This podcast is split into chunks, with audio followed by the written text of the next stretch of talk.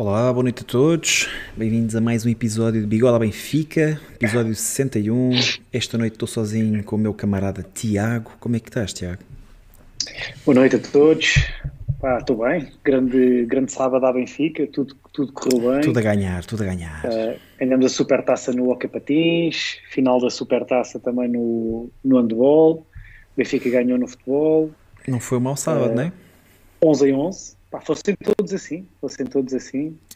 Olha, uh, deixa-me dar, aí, deixa dar aí boa noite ao pessoal do chat. David Martins, Ângelo Belo, Mateus Souza, Bruno Ferreira, António Neto, Tiago A, Joe Rodrigues, Varela77, Rui Gonçalves, Tiago Fernandes, Railder, Rafael Fonseca, Ramiro Figueiredo, Andrezinho e muitos outros. Pessoal, boa noite a todos. Uh, numa noite em que. Numa noite ou numa tarde em que o Benfica faz 11 vitória consecutiva, não é? 11 em 11, como estavas a dizer, Tiago. Sexta seis vitória seis para o campeonato, campeonato, 18 pontos. Um, pá, não é um mau dia para. para o Benfica, sem dúvida. Em relação. e Força, força. Dá-nos aqui, dá aqui um, um, para já um excelente início de, de época, não é? 11 vitórias seguidas é, é mesmo muito bom. Não, não me lembro sequer se tínhamos já feito algo semelhante, pelo menos nos últimos anos não tínhamos certamente. Não, então é assim, uh, este, este arranque só perde, só perde para Ericsson em 82 83, não é? 14. 14, e ainda podemos lá chegar. Sim, Temos é verdade. agora Juventus, Marítimo e depois uh, uma pequena pausa. Uh, mas sim, dá-nos dá uma, uma, excelente entrada no campeonato. Uh, começámos também bem na Liga dos Campeões, acho que, que é muito importante começarmos assim. Uh, e ainda bem, vamos lá. Agora venha, venha às Juventus, mas antes disso vamos, vamos falar um bocadinho aqui do Famalicão. Queres arrancar yeah. tu? Olha, vou, vou então arrancar aí pelo 11, um 11 com bastantes mexidas, né? Nós, nós que andámos aqui a tentar desafiar bastantes, o Rui. Bastantes para a bitola de Roger Schmidt, não é? Exato, exato. Isto no ano passado. Comparado com o ano passado, comparado com o ano passado não era nada. Um, mas sim, ainda tínhamos aí uma brincadeira, tínhamos aí uma aposta a decorrer com o Rui, caso o Rodrigo Pinho fosse titular, uh, o homem aparecia aí de bigode feito. Não, não teve não muito longe, entrou. né? Não teve muito longe, já, já passou a ser a segunda opção. Então, olha, antes de mais, Gilberto voltou à titularidade, não é? Não, nós não tínhamos previsto. Quer dizer, quer dizer, tu tinhas previsto, eu e o Rui é que dissemos que iria, que iria ser o Bá. Uh, no meio campo, tudo igual. E depois, ali, a primeira surpresa para, para todos, acho eu, Draxler, não estava, acho que ninguém, ninguém adivinhou. Uh, eu disse Diogo Gonçalves, acho que um de vocês também disse Diogo Gonçalves. Eu, eu, também, eu também pensei que era Diogo Gonçalves, ainda falámos aqui da Ainda falámos na possibilidade de, de ser Henrique Araújo. avançados. Yeah, yeah, yeah, yeah. E pronto, e Musa acho foi que... surpresa, acho que foi surpresa para toda a gente. Acho que sim, pá, para mim foi de certeza, não estava mesmo à espera de ver Draxler no 11 a titular, Musa sim, Musa acho que era mais ou menos esperado, uh, mas Draxler não, não, não estava preparado para vê-lo no 11 tão cedo, mas também é bom sinal, não é? Um, o jogo que ele fez também não foi nada de especial, também já lá vamos, mas, mas pronto, mas é um sinal de que está apto para, para, para competir. Para, e isso para é... começar a, a jogar, não é? Yeah. Sim, é o mais é, importante. São boas notícias. Olha, em relação ao jogo, um, primeira parte, o que, é que, que, é que tu achaste? Pá, algo desinspirada. Uh, isto é assim, também, também temos que perceber que não existem jogos fáceis. O Benfica estava a jogar fora, uh, a meio da tarde, muito calor. Uh, depois de um, de um jogo da Liga dos Campeões também a, a meio da semana. Famalicão também muito competente. Sim, Famalicão muito competente, muito... Concentrado, aguerrido. Uh, concentrado, muito, muito forte na pressão, muito agressivo nos duelos. Estavas à espera, estavas à espera de ver eh, um Famalicão tão subido no terreno? É, acho, acho que o Famalicão teve subido no terreno foi muitos passos, não foi uma coisa constante. O Benfica depois também começou a, a, estar mais confortável no jogo e quando se começou a impor mais, uh, encostou o Famalicão lá mais atrás. Uh, mas aquele início de certa forma, as equipas tentam, tentam sempre um bocado isto, que é aqueles primeiros minutos entrar, eh, entrar ali um bocado mais forte para também causar, eh, poder causar ali alguma surpresa. E acho que foi um bocado isso que aconteceu. O Famalicão entrou, entrou assim, mas foi uma coisa de pouco tempo, foi 5, 10 minutos, e depois a partir daí o Benfica também tomou, tomou conta do jogo. Uh, mas, mas como eu estava a dizer, algo, algo desinspirado, algo lento.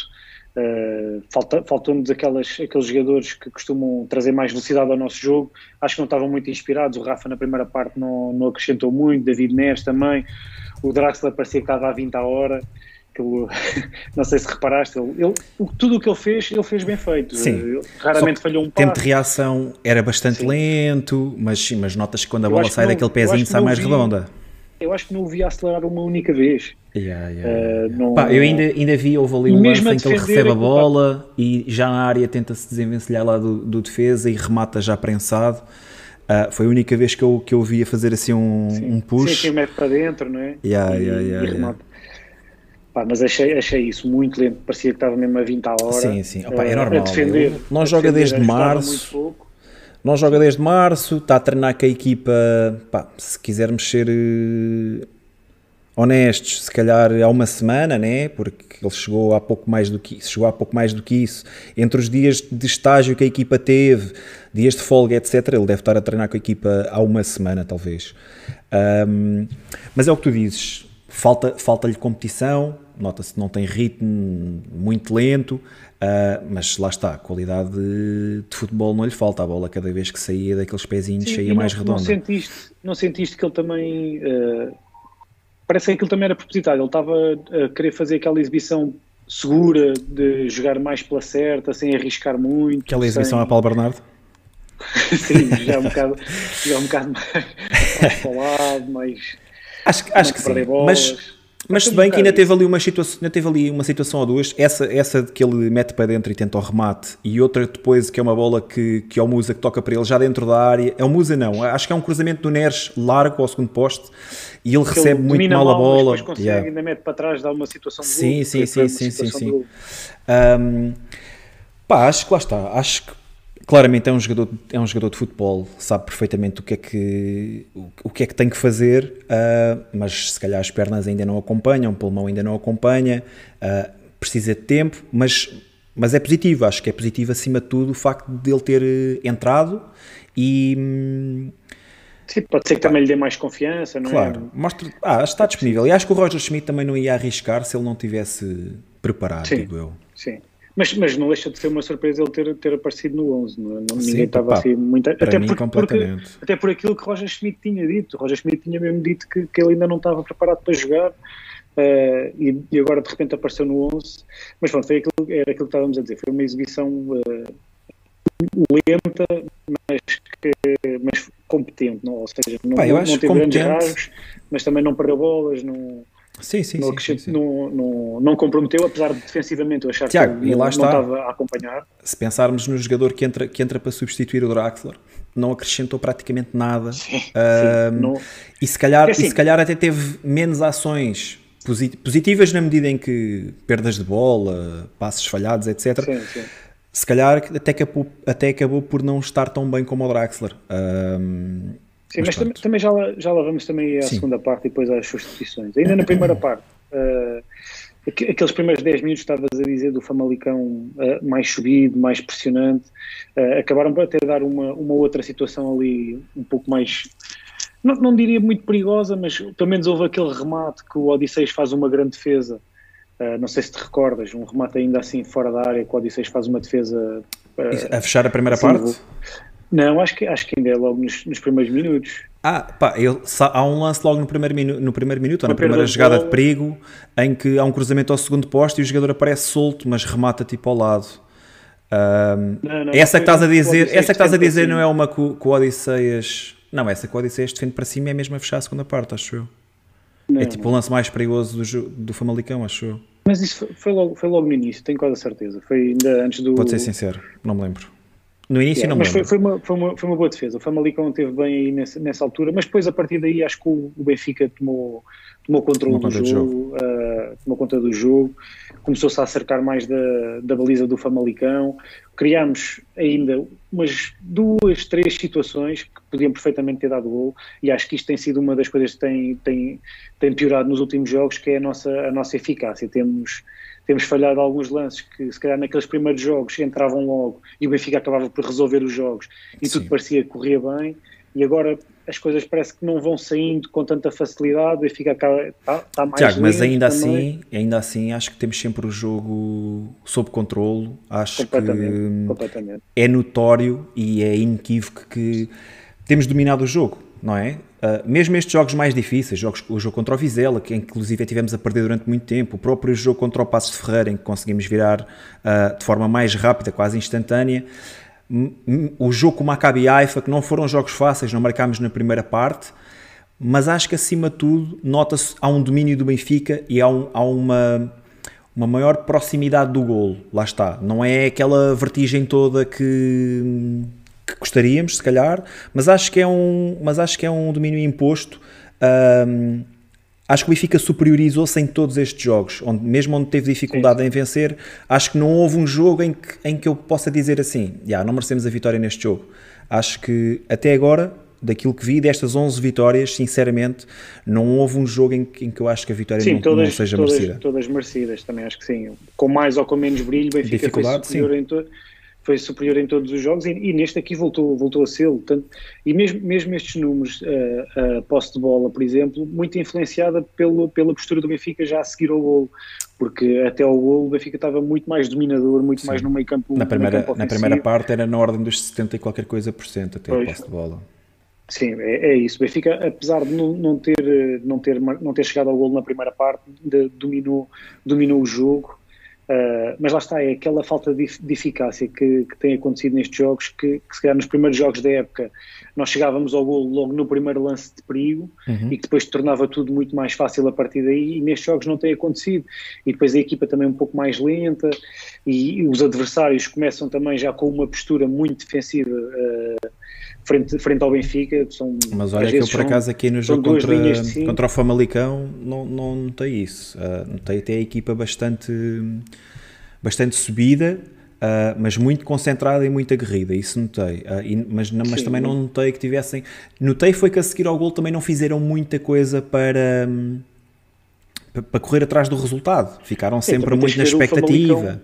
Famalicão tem um golo marcado no campeonato, já vamos Verdade. com seis jogos, ainda só marcou um gol, portanto claramente tem problemas a nível, a nível ofensivo. É? ofensivo é? e, hoje, e hoje foi, foi só, eu só me lembro desse lance de perigo, é, é esse que estou a dizer. Uma, esse esse lance de perigo, Tiago, dizer que foi já no final é fechar. Esse, é o último lance, é o último lance da primeira parte, é, é uma perda de bola, é, é uma passividade enorme do Enzo, por acaso há, há duas situações em que o Enzo pode, pode pressionar melhor, uh, deixa-se ultrapassar.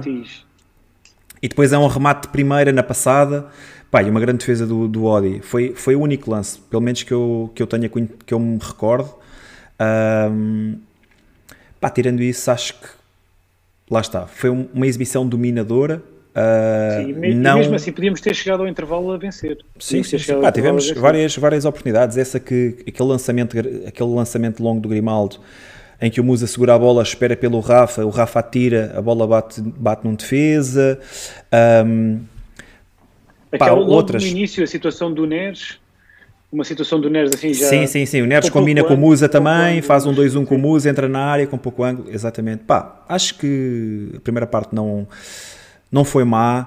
Um, Houve, houve, aquela tal situação que eu te falei do Neres, o Neres cruzou o segundo poste, o Draxler não domina bem, depois ainda consegue, ainda tocam ali umas quantas vezes na bola, acho que ainda é o Muso a, a entregar outra vez ao Rafa, e o Rafa depois aí a Catida é mesmo muito fraco, um, fraco e, não, e rasteiro, né? a bola nem foi colocada, foi, e acho que foi meio, isso. Foi Outra, outra grande situação do Neres puxar para dentro e rematar eh, canto inferior esquerdo, o guarda-redes também defende para canto. Depois houve ali uma série de cantos, não, consegui, não conseguimos checar nada daí. E depois, yeah, e depois essa, essa grande defesa do Odi a, a fechar a primeira parte. Um... Segunda parte, uh, uma alteração, não foi? Saiu Sim, Draxler, Draxler, entrou, entrou Diogo Gonçalves. Entrou Diogo Gonçalves e, e, eu vou ser sincero, eu acho que nestes primeiros, nos primeiros 15 minutos, que foi talvez até o melhor período do Benfica no jogo todo, uh, muito, muito mais, entramos muito mais fortes na segunda parte, mais rápidos, uh, com mais, a pressionar mais alto. Uh, eu achei que o Diogo Gonçalves foi, foi, foi importante nestes primeiros minutos, acho que trouxe outra, outra, Outra, outra nervo, né? outra, yeah. outra vivacidade. Outra logo, logo o primeiro lance, ele até, até tentou um remate fora da área. Uh, não lhe correu muito bem, mas, mas logo ali a mostrar vontade, não é?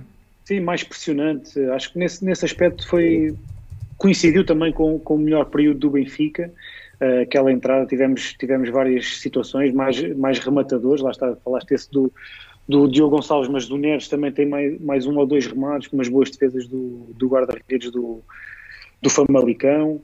Uh, depois acabámos por, por chegar ao gol, numa jogada que parecia quase uh, igual à do gol contra o, contra o Maccabi, cruzamento Pá, do, do Grimaldo. Papel químico, cruzamento, papel yeah. químico, a finalização, yeah, né? A finalização também foi muito parecida. Uh, Grimal também, mais uma assistência. Rafa mais um Rafa gol. Mais um Rafa gol. não estava a fazer, não estava a fazer um grande jogo, Sim. acaba por, por ser ele a decidir. Muito, uh, muito apagado o jogo hoje, Rafa.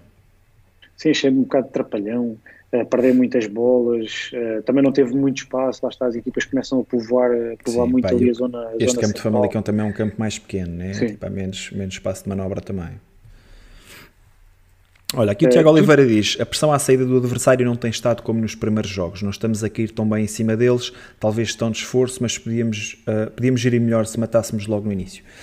Achas que a pressão não tem sido, não tem sido a mesma? Pronto, acho, acho que é notório que a pressão não tem sido a mesma que nós reparamos Sim, não temos estado tão agressivos, tão agressivos e tão, tão subidos e a recuperar tão rápido a bola como, como mas fazíamos ainda, se naqueles primeiros jogos. Mas ainda assim, o que é, o que, é que achas achas que é gestão de esforço? Achas que há ordem para, para, não, para eles não, não serem tão perentórios na recuperação de bola? Ah, pode ser um bocado já algum cansaço acumulado, talvez, não digo que não, mas às vezes isto acontece também né? desde, desde o início do jogo, tanto que acho que este foi um dos fatores que, que ajudou estes, estes 15 minutos iniciais da segunda parte, Uh, Notou-se isso, um Benfica muito mais pressionante, mais alto e a recuperar muito mais rápido a, a, bola e a criar situações de perigo a partir desse momento.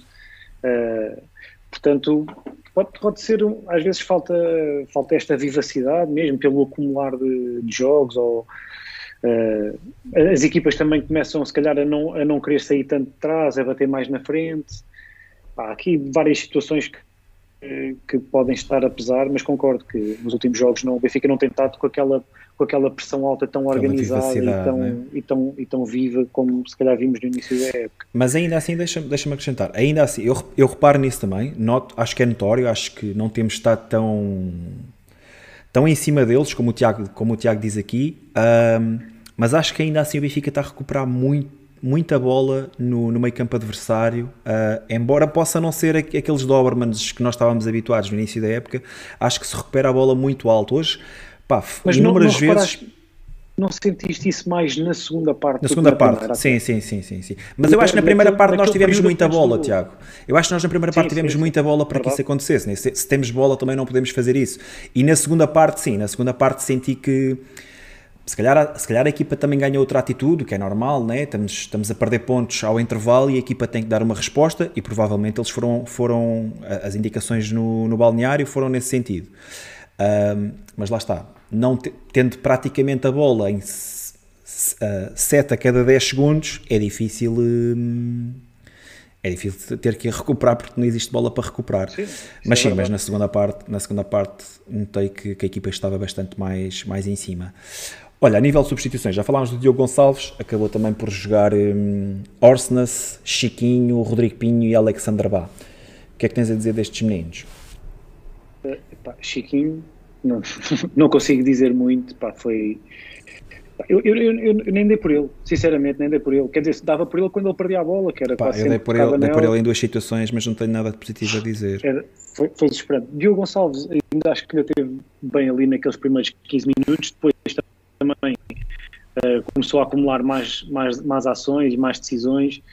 Uh, Rodrigo Pinho, algumas dificuldades até a segurar a bola, acho que não, não conseguiu trazer aquilo que o Benfica precisava, às vezes precisávamos que ele conseguisse segurar um bocado mais a bola, aguentar ali jogo para depois soltar, e não, acho que ele não conseguiu fazer isso, pelo menos de forma uh, consecutiva, ou seja, de fazer isso de, regularmente. Acho que conseguiu uma outra vez, mas perdeu ainda algumas bolas, algumas dificuldades.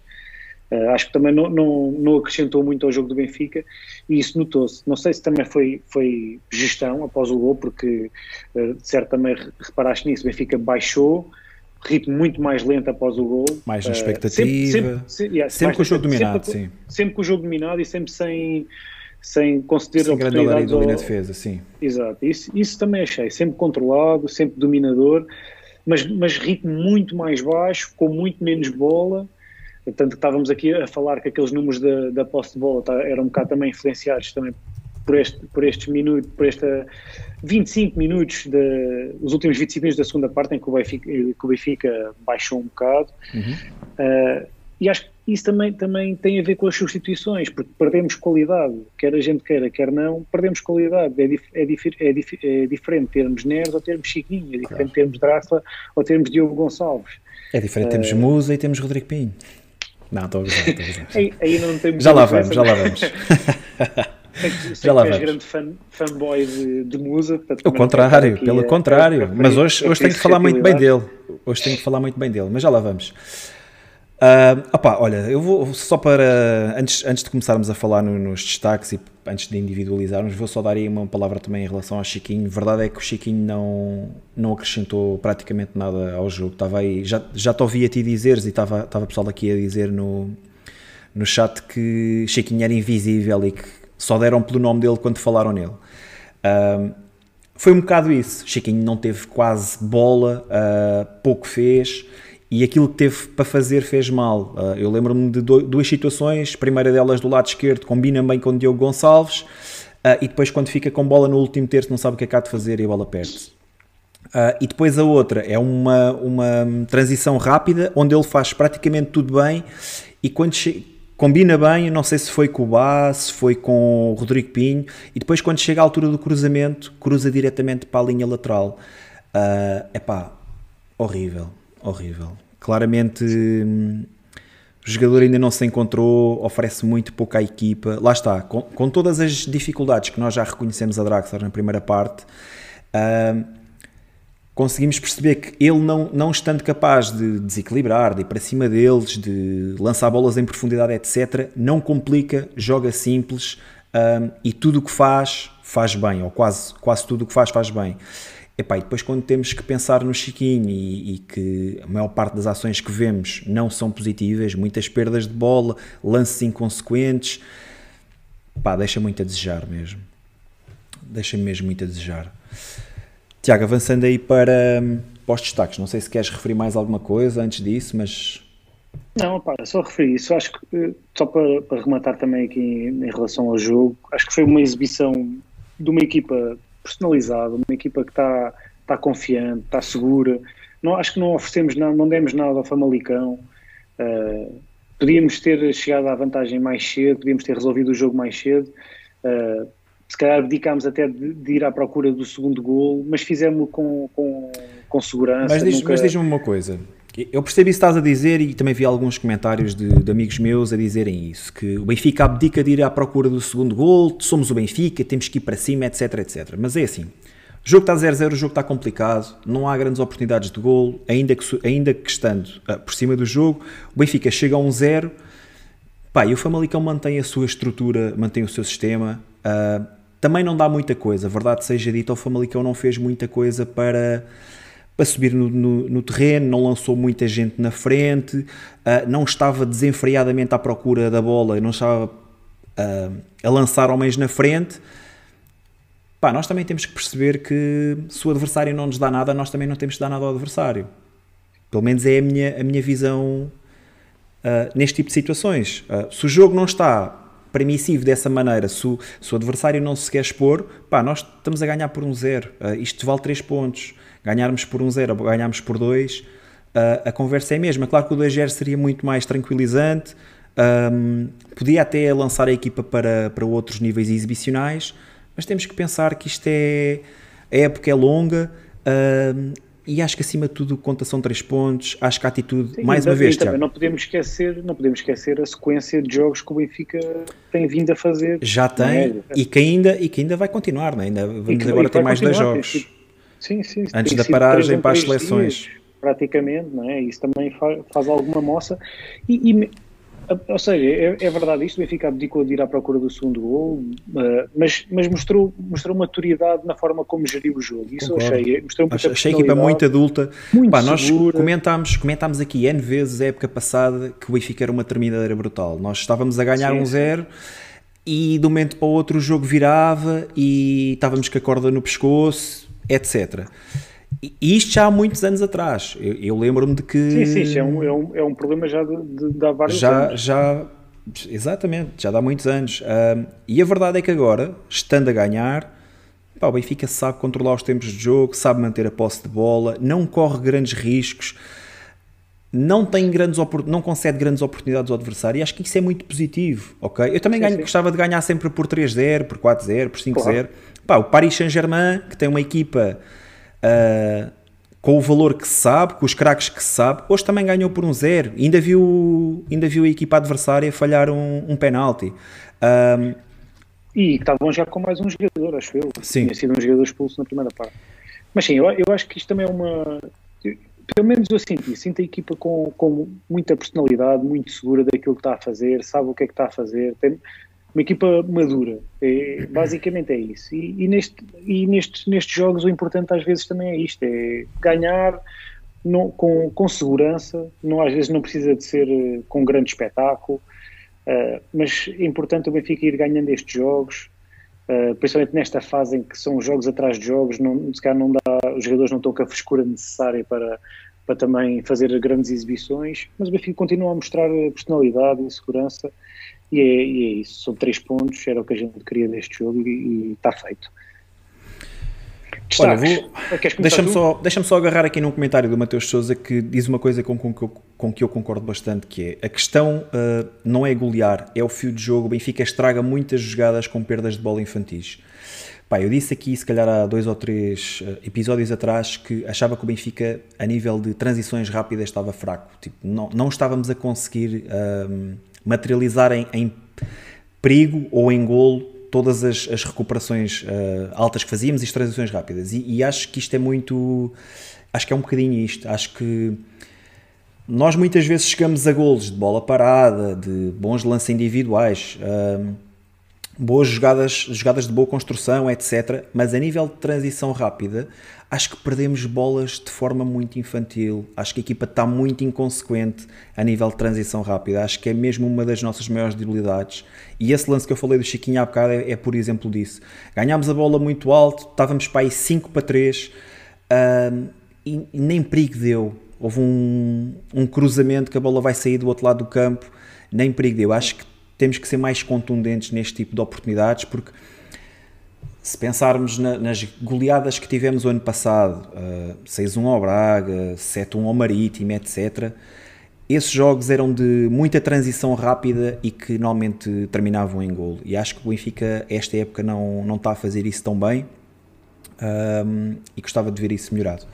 Mas bora, vamos, vamos avançar verdade, aí para os destaques. Mas deixa-me só, deixa só comentar isso. Uhum. Verdade, concordo. No entanto, as equipas também já não se apresentam contra o Benfica como se apresentavam o ano passado o Benfica tem muito menos oportunidades de transições rápidas. E às vezes as que tem é quando recupera a bola muito alto. Uh, de resto, as equipas não se expõem muito. Uh, aconteceu talvez com, com o Maccabi e com o Dinamo Kiev, as equipas exporem-se mais um bocadinho. Com o Midtjylland, Midtjylland também. Com o Midtjylland também, mas de resto muito pouco. As equipas expõem-se pouco, também dificulta as transições, porque é, é raro o Benfica encontrar-se em igualdade ou superioridade numérica às vezes. Uh, e pode também, pode também esse fator estar, estar a influenciar, no entanto concordo, é um dos aspectos onde o Benfica não tem, não tem capitalizado tanto quanto fazia, por exemplo, o ano passado, mas o estilo de jogo lá está, era também completamente diferente. Yeah, yeah, yeah.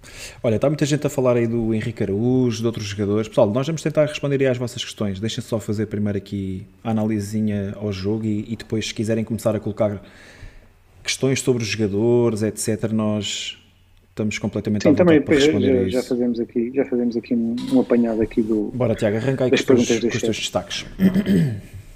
Pá, eu destaques pela, pela positiva a nossa dupla de centrais.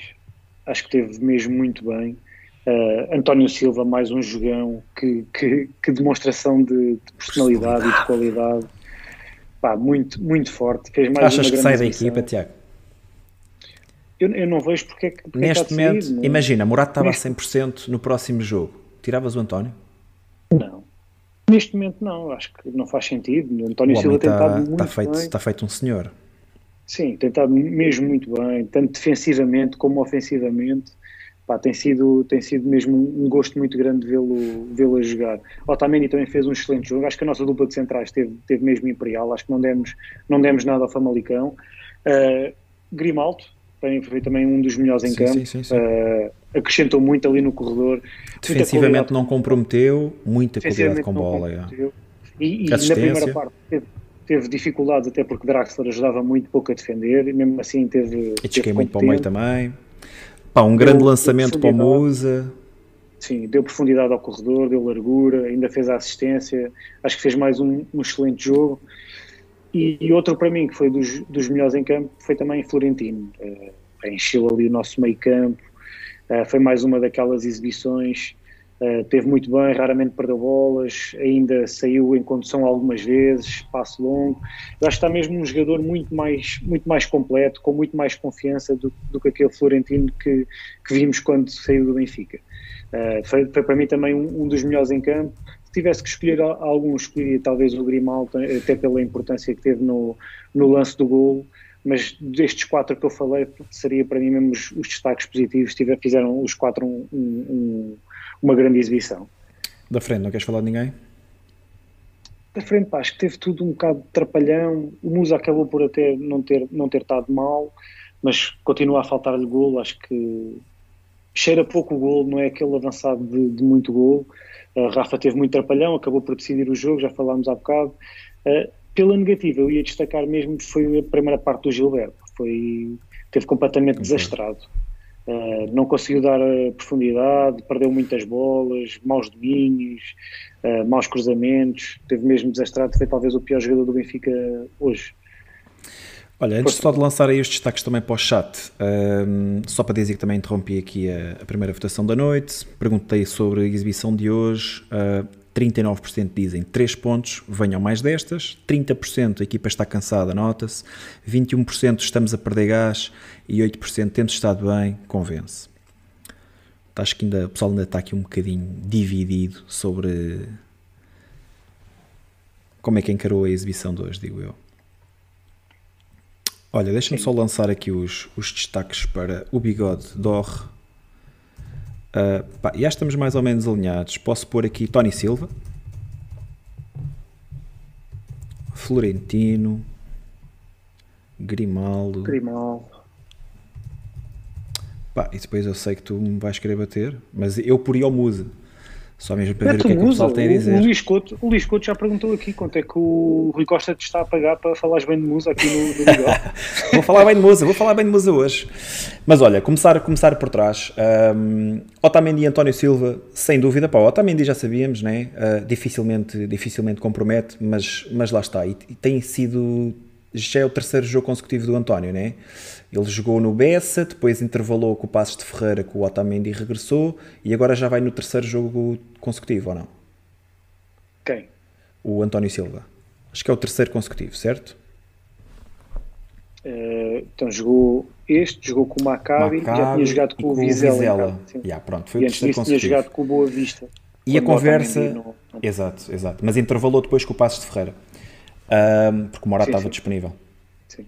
É aí que o Morata se lesiona. Pronto. Uh, pá, o António Silva está é, tá feito um, um jogadorzão. Uh, estava aí alguém a dizer há bocado no chat, acho que era o António Antunes, que dizia que o António Silva, para ser eh, um centralão à Benfica, só lhe falta o bigode. Pá, eu já, já lancei aqui o recado. António, eu sei que estás a ver, portanto.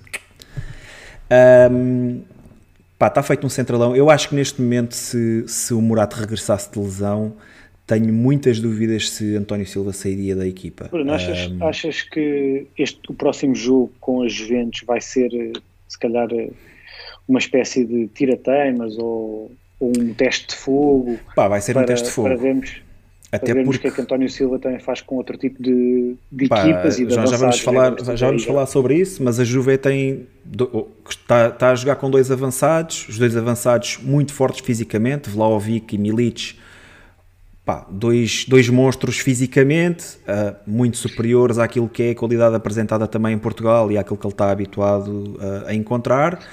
Acho que vai ser um, um osso duro de rua para o António, mas também é nestes jogos que ele também tem que crescer. Né? Isto também é um jogo que também serve de. Claro. para mostrar, para mostrar eh, aprendizagem, para se impor e também para começar a, a lançar o seu nome aí na, nas bocas do, do mundo. Um, o que é que tu achas? Vai ser um jogo. Nós, nós já vamos falar disso. Se calhar deixamos esse, esse tópico Sim, um bocadinho mais para a frente, porque vamos, também vamos falar aí do jogo com a Juve. Mas acho que o António Silva está feito um, um senhor central. No meio campo, uh, Enzo melhorou bastante na segunda parte, uh, ainda assim o meu destaque vai para o Florentino. Pá, Florentino fez um jogão, seria. Um, seria o meu bigode d'or, caso, caso fosse eu a decidir. Acho que foi o mais esclarecido nos 90 minutos. Não compromete, pá, de vez em quando lá falha o seu passe, mas não compromete.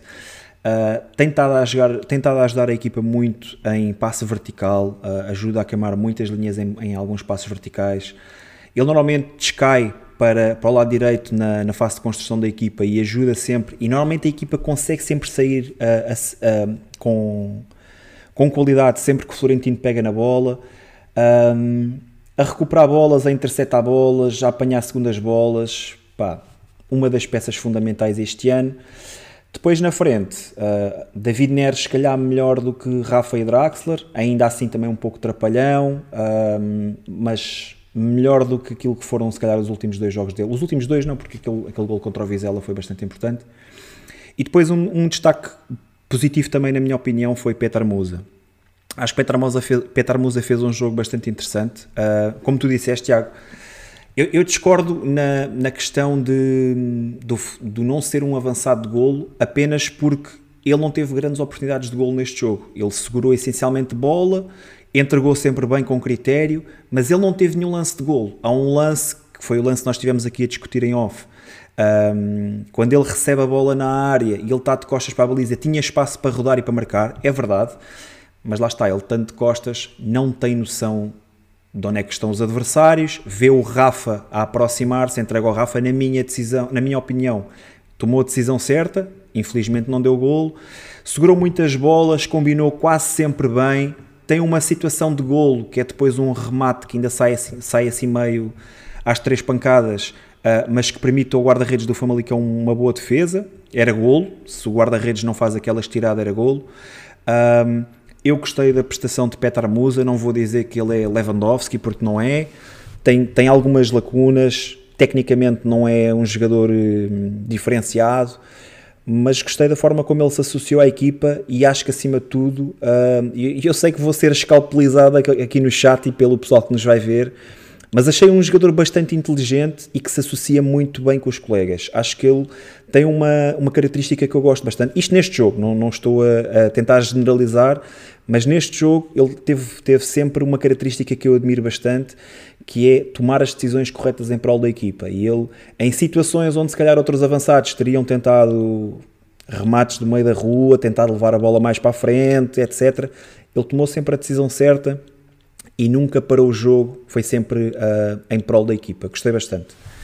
Trogal diz que eu estou a pedir um unsubscribe. Pá, quem fala a verdade aqui, não merece castigo. Há aqui mais malta a dizer que gostou de, da exibição do Musa. O On Point acabou de dizer isso. Uh, já aqui mais atrás, já não lembro quem é que foi. José Poli também já tinha falado de, tinha gostado da exibição do Musa, portanto há aqui mais gente que também gostou da exibição. Eu próprio não desgostei da exibição do Musa, só acho que se calhar não é aquilo que o Benfica precisa. Pá, concordo.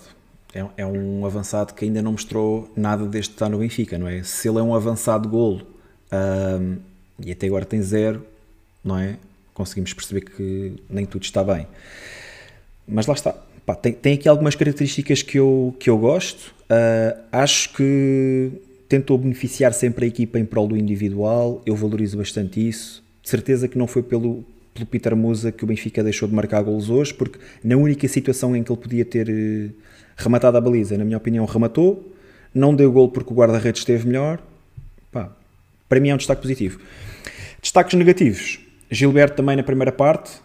Um, teve muito abaixo daquilo que é capaz. Aliás, acho que foi dos poucos jogadores que na primeira parte destoaram pela, pelo lado negativo.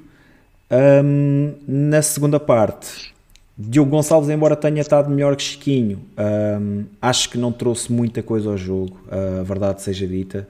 E depois Chiquinho também, uma nulidade autêntica. Não custa-me custa-me custa-me perceber Chiquinho e eu sou um defensor do empréstimo de Tiago Gouveia, mas custa-me ver Tiago Gouveia no Estoril e ter Chiquinho no plantel.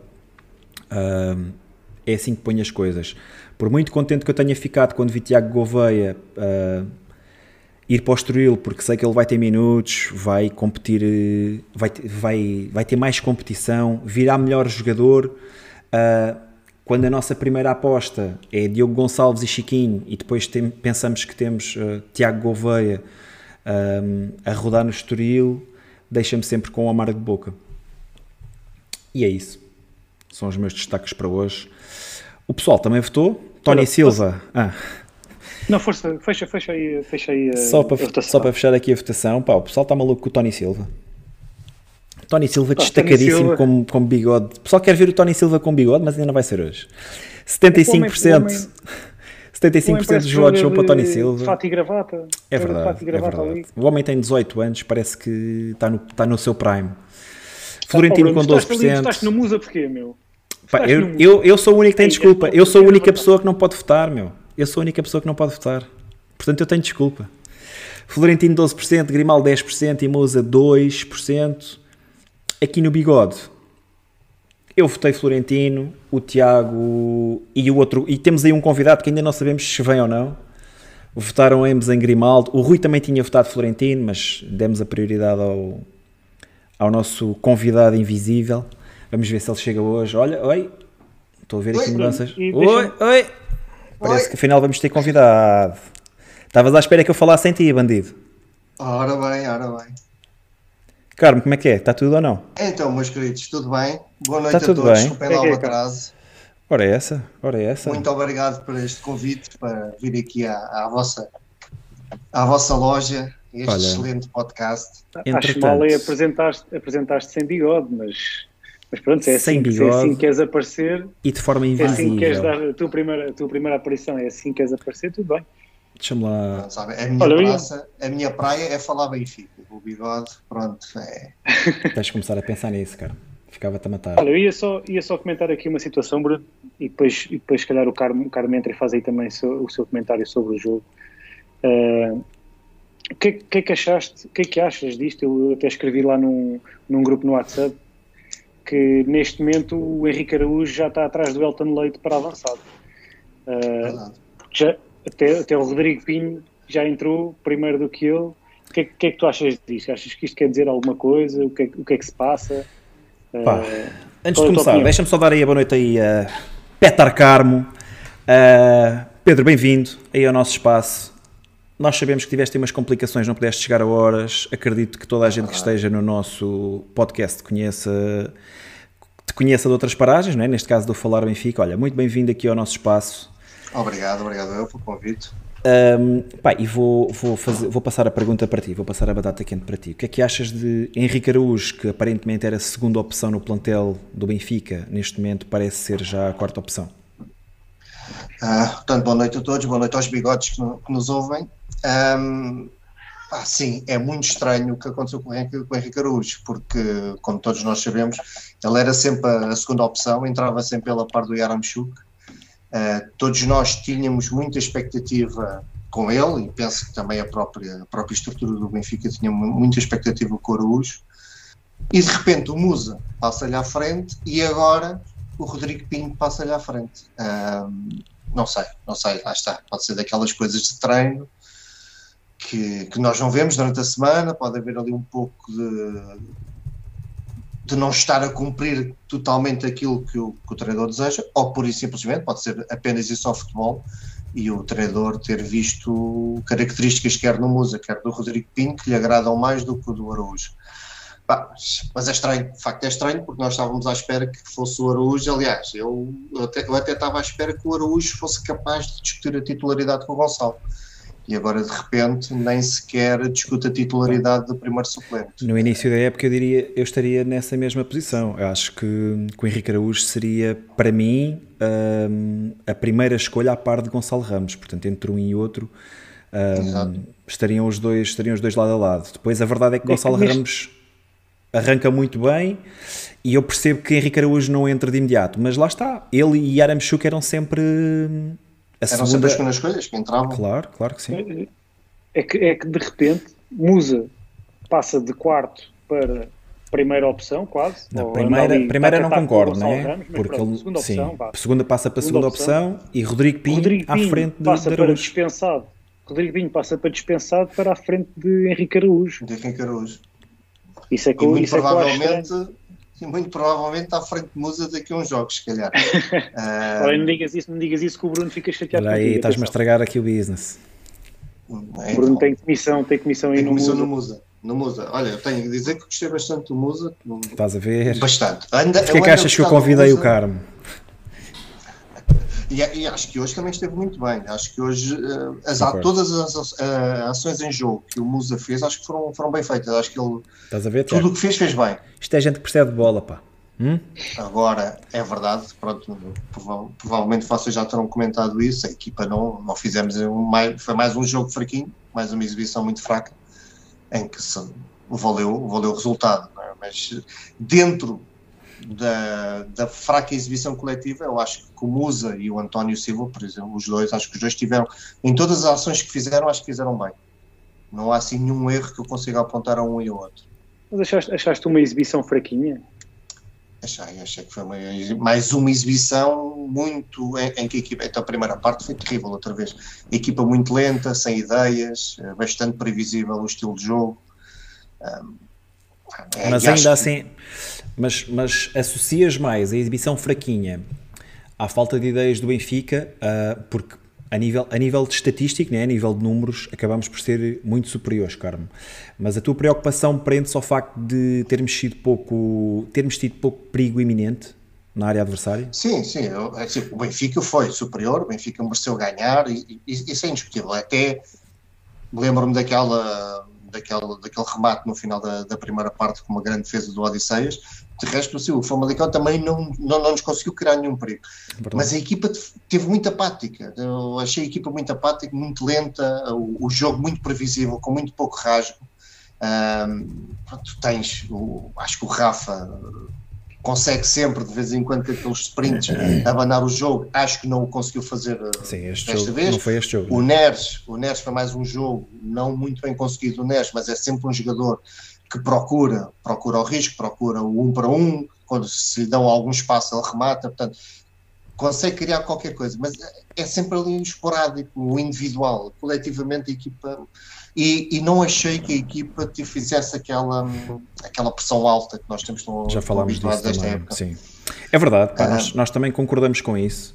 Uh, ainda assim, achamos que, que foi, foi, um jogo dominador do Benfica. Acho que foi, foi. lá está, não foi, não teve aquela cotelância ofensiva, não, não teve uh, sempre na iminência do golo, mas acho que foi um jogo e, e frente a um, a, um, a um Famalicão bastante concentrado e bastante competente na. Sim, muito chato. Sim, sim, sim também. Pá, 19 faltas também, né? Um, mas acho, acho que o Famalicão teve, também teve algum mérito neste jogo. Eu não sei se vocês ouviram, mas acho que foi um jogo com muito mais tempo de jogo jogável do que, do, do que a média nacional. Portanto, ouvi Pá, isso na rádio. Não houve, não houve ninguém queimar tempo, certo? Sim, sim. Acho, sim, acho, que é, acho que toda a gente sempre tentou jogar a bola, mesmo quando havia lances uh, de jogadores do Famalicão caídos, ainda foram alguns, pá, notava-se que, que, acho que era evidente que os jogadores estavam lá para jogar a bola e que não, havia, ali, sim, sim. não havia ali queimas de tempo. E o árbitro não, não estava acho que isso é positivo. Apitar, o, que também, o que também ajudou. Também Pá, teve dois claro, cartões claro. amarelos, os dois, na última, nos últimos Já 10 no minutos. Exato. Exato. Sim, acho que aí estamos de acordo. E depois, a segunda parte, nós entramos bem, mais uma vez a conversa no, ao intervalo resultou, teve, uma alteração. Olha, já agora, já agora, Carmo, faz lá aí um comentário sobre a estreia do Draxler, o que é que pareceu? É pá, eu não podemos estar com paninhos quentes, se nós não conhecêssemos o Draxler ficávamos um bocado assustados, não é? Porque, assim, oh. ele em termos de dinâmica e ritmo de jogo, foi horrível, foi mesmo horrível, foi muito mal. Agora, obviamente que ele tem lá dois ou três pormenores que tu vês que aqueles pezinhos fazem magia, mas, mas sim, epá, eu fiquei surpreendido dele, dele, ter sido titular um pouco por isto, não, não, não, não estava à espera que ele conseguisse responder fisicamente tão, logo aquilo que era exigido para, para o início do jogo. Infelizmente acabou por, por, se confirmar. Eu gostava de o ter visto entrar na segunda parte. Preferias ao contrário? Preferia ao contrário, preferia ao contrário, os últimos 30 minutos da, da segunda parte. Mas depois uh, assim não, não podia entrar o Chiquinho, pá. Era ao contrário, entrava o Diogo Gonçalves ou o Chiquinho. Devia que ser. É depois não tens. tínhamos Chiquinho para lançar no jogo, não pode é ser. É por causa daquele desequilíbrio. Não, há, não temos muito mais alternativas, portanto teríamos que jogar com isso. Uh, vamos ter que esperar que o Draxel se estreie a sério no, nos próximos jogos. Uh, fiquei também um bocado surpreendido, estava à espera que. Um, eu percebo, acaba por o Roger Smith não, não mexe ali no, no, no centro do meio campo, na dupla Enzo Florentino. Estava à espera que pudesse o, o Frederick ter, ter a sua estreia a titular para, para, descansar um pouco o Enzo. Mas percebo, percebo, consigo perceber porque é que o Roger Smith não, não mexe aí, já tinha que mexer em, uh, em duas posições, portanto, ok. E o Gilberto, mais uma vez, troca Gilberto pelo Babo, mas isso também já é uma, uma troca que, que já estamos habituados. Portanto, acabam os dois por ter uh, ritmo de jogo, portanto, não, não é chocante, mas pronto, agora vamos lá ver como é que a equipa estará para o grande desafio de Turim, não é? Já vamos lá, vamos, já vamos lá. O Draxler, o Draxler parecia, sabes, sabes, aqueles jogos de amigos e depois está a faltar alguém e alguém diz, olha, leva o meu pai, ele quando era novo jogava e tem bons pezinhos. Este pai não o pai joga vai, mal. só que não corre. Não pai, pai, quando a bola chega. Este pai não joga mal. Corre para a frente, mas depois para trás já não corre. Muito bem, olha... Um Estávamos a falar, estávamos a falar exatamente do, do Henrique Araújo e entretanto ainda deixei aqui uma deixei aqui uma votação no chat. Portanto, em relação ao Henrique Araújo, o que é que o chat diz? Portanto, Henrique Araújo a perder espaço, 50% dizem que vamos dar tempo, 41% merecia estar acima na hierarquia e 8% os outros estão à frente. Uh, concordo mais ou menos com esta visão? Tipo, vamos dar tempo, ah, sim, isso é. Merecia estar acima na hierarquia? Sim, ainda há muitos jogos, ele pode ainda vir a ter oportunidades, mas sinceramente preocupa-me ele, ele ter sido ultrapassado por Musa e, e por Rodrigo Pinho. É, Pelo menos de forma tão rápida. Do né? jogador. Sim, por aquilo que conhecemos do jogador, não é, não é por, por mais nada. É um qual é que foi o jogo? Qual é que foi o jogo onde ele falha uma bola? Qual é o jogo onde ele falha um golo uh, na segunda parte? Sim, atira, atira por cima. É com o Passos ou com o é, Vizela? Com o Passos? Acho que é com esse, Passos, esse é foi o último jogo. Usa, não é? Exatamente. É com o Passos? Por acaso é, tinha a ideia que era mais recente. Então é capaz de ser isso. era, era isso acho mesmo. Passos. Está aqui ah, o OnePoint também sim, a é dizer. É, verdade, é isso mesmo. Uh, pá, já, foi, já foi há três jogos atrás, né? há três jogos atrás que o Henrique Araújo não calça. E nesse jogo, lá está, o Musa entrou primeiro. Portanto, Verdade, também. O, o que é estranho aqui é, é a rapidez, a rapidez com que o Araújo deixou de ser. Era isso que eu estava a dizer. Não, não São foi uma muito coisa poucos, gradual. Exato, foram muito poucos jogos para ele passar de segunda opção para, para quarta, né? A não ser que tenha havido hoje um impedimento físico, pá, para todo o efeito, o, o Rodrigo Pinha aparece à frente dele. Claro. Que acaba por ser estranho. E eu acho, Bem, eu acho que o Araújo tem um potencial tremendo. também, ele, também eu. As movimentações dele dentro da área são excelentes e a forma como que ele. E a finalização dele. Acho que ele, por exemplo, acho que ele finaliza muito melhor que o, que o Gonçalo Ramos, acho eu. Um... Ele falhou esse tal gol que tu, tu fizeste menção, é verdade uhum. que falhou, mas todos os jogadores falham. toda a gente faz. O é Lewandowski. Agora, Lewandowski dava... que o toque dele dentro da área, há ali qualquer coisa, há ali qualquer coisa de, de diferenciado. Mas pronto, lá está, a gente não está nos treinos semanais. Não... Claro, exatamente. Vamos temos dar o, que, o, benefício da dúvida. Temos, temos que ir buscar nas nossas fontes para perceberem não, se alguém nos consegue dizer o que é que está a passar. Olha, para terminar o jogo de hoje, vamos falar aí de Nuno Almeida e Fábio Melo que teve no VAR. Carmo, o que é que pareceu a arbitragem de hoje? Primeiro jogo no campeonato onde não tivemos um único cartão amarelo. É verdade, é verdade. Portanto, o raço uh, foi espetacular. Pareceu Pareceu-me uma arbitragem tranquila. Uh, já vi no, no resumo cá aquele lance sobre o Draxler. Não me tinha percebido, já vi que o pessoal a falar no chat, sim.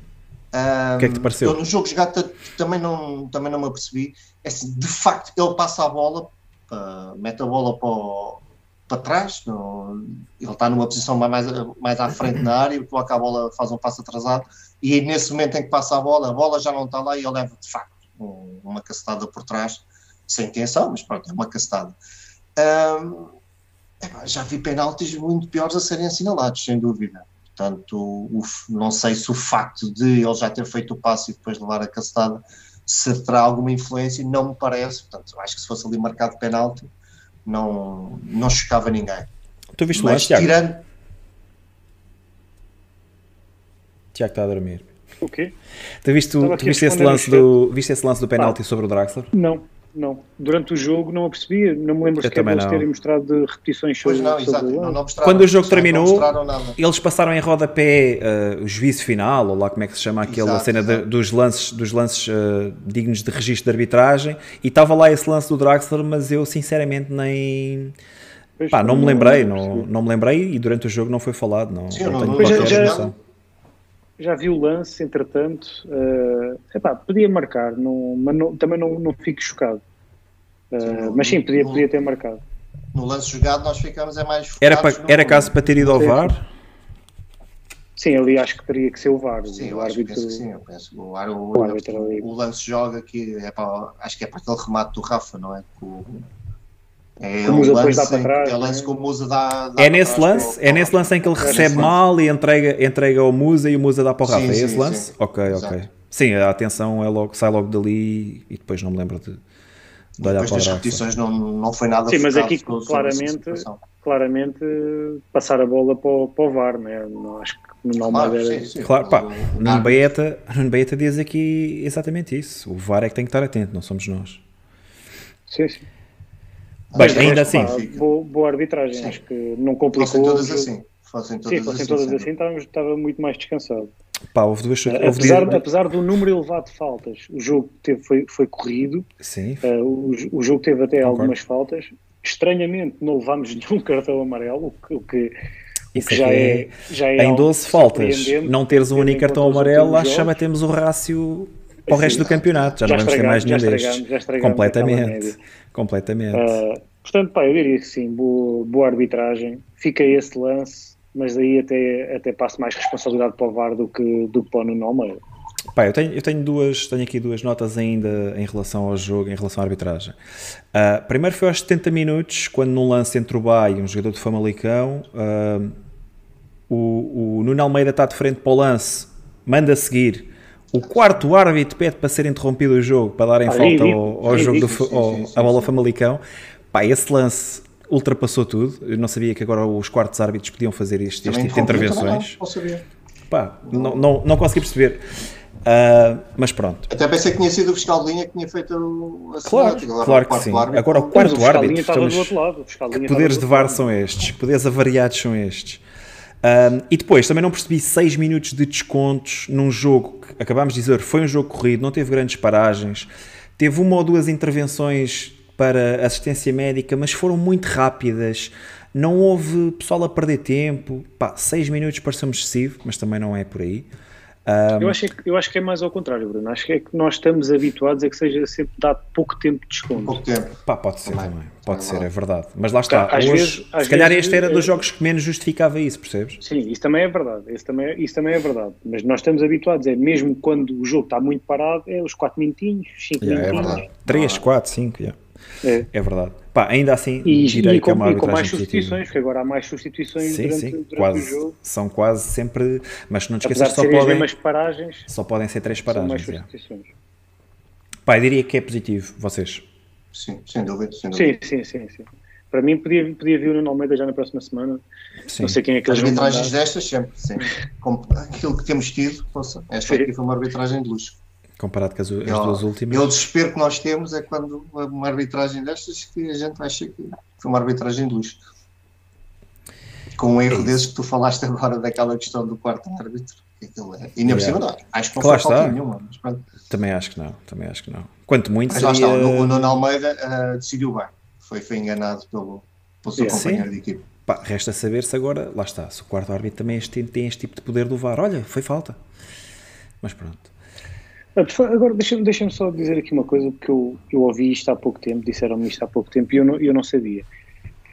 Que é o facto do, do árbitro ir ao VAR e reverter uma decisão ele é penalizado por isso. Ou seja, a sua pontuação é afetada por Sim, isso. sim, sim. sim. Eu não sabia disso. Isso é um enorme incentivo a que não se revertam decisões Claro. acertadas. Desde, vocês lembram-se que houve há uns tempos atrás Por acaso também não um sabia disso. de linha, um fiscal de linha a fazer aquele sinal tipo a festejar assim com o punho cerrado, Sim, sim. uma imagem. Sim, ele não estava exatamente a festejar que o VAR, eh, o Não VAR reverteu. decidiu de acordo com a decisão dele. Yeah, Ok. yeah, yeah, pronto, yeah, porque yeah. Eles, são, eles são penalizados. Não sabia Mas disso. isto, é uma, isto não faz sentido nenhum. Não é? Claro, isso é um contrassenso enorme, Devia ser exatamente o contrário. Que é- ou seja, ele assumiu que tomou uma má decisão e corrigiu essa decisão. Exatamente. Não faz- E, e mais ainda, sentido. eu acho que devia ser, devia ser, ah, ben- a penal, não deveria ser, ah, devia ter uma bonificação a equipa de arbitragem no seu todo, não é? Porque o, o VAR, Claro, o VAR acaba por ajudar, claro, acaba por claro. ajudar o árbitro principal. Ahm, mas pronto, lá está. Eu acho que é extremamente contraproducente e, e contrassensual também, não é? Então quer dizer, a decisão, a decisão correta não foi a uma tomada. boa decisão pode ser penalizada. Claro. né? Ou seja, no, no final, no final de contas, né, o árbitro acabou por tomar a boa decisão, apesar de inicialmente não, não, não ter acertado, mas no final a decisão correta foi tomada e ele, no entanto, está a ser penalizado. Tiago, e já estás a ser faz- condicionado se já estás a ser Claro. condicionado para hum, Tu queres, tu Pronto, queres evitar ao máximo lá ir. claro, Claro. tu queres Queres ter, evitar queres ao ter máximo aí. exato. É o que é. Ereze por ereze. Olha, avançando aqui no, no programa de hoje, vamos falar aqui um bocadinho do relatório de contas. Entretanto, tenho que adicionar aqui a câmara do Carmo. Espera lá um bocadinho. Prejuízo de 35 milhões, né, recorde. Exatamente.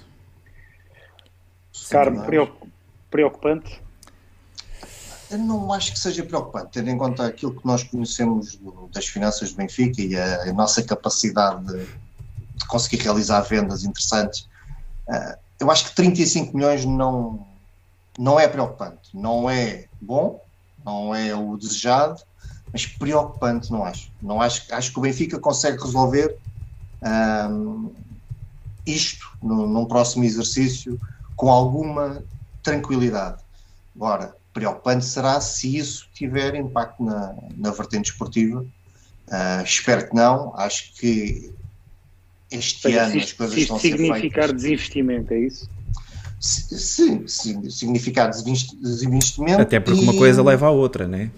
És obrigado a vender os teus melhores jogadores para ir recuperar Sim, claro. ah, este, este prejuízo este- e a, não contra, e a não fazeres investimentos tão, tão sérios, não é?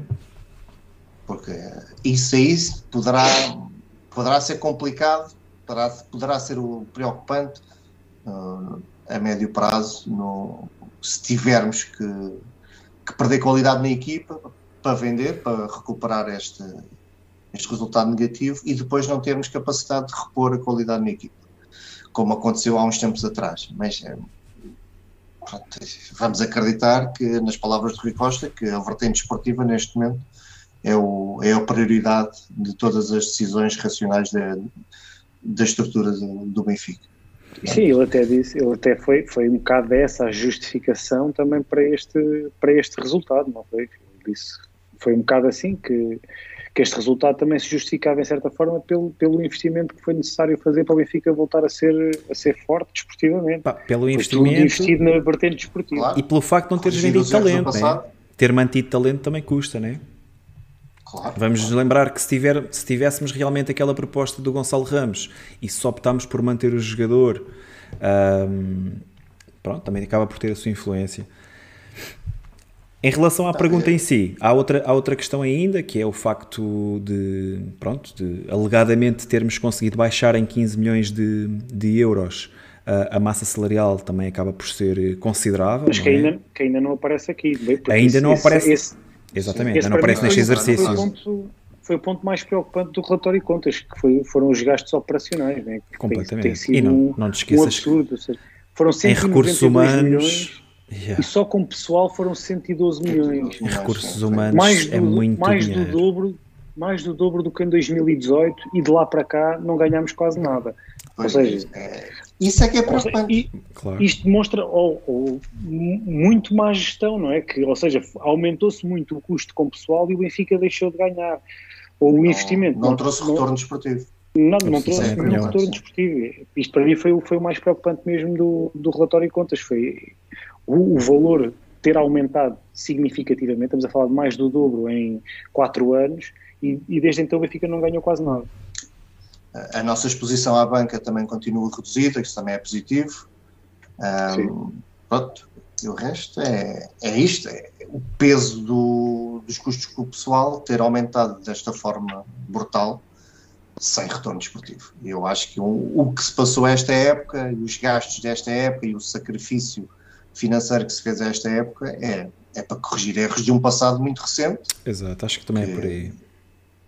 Todos nós sabemos que aconteceram e que, e que estamos a pagar por eles, portanto.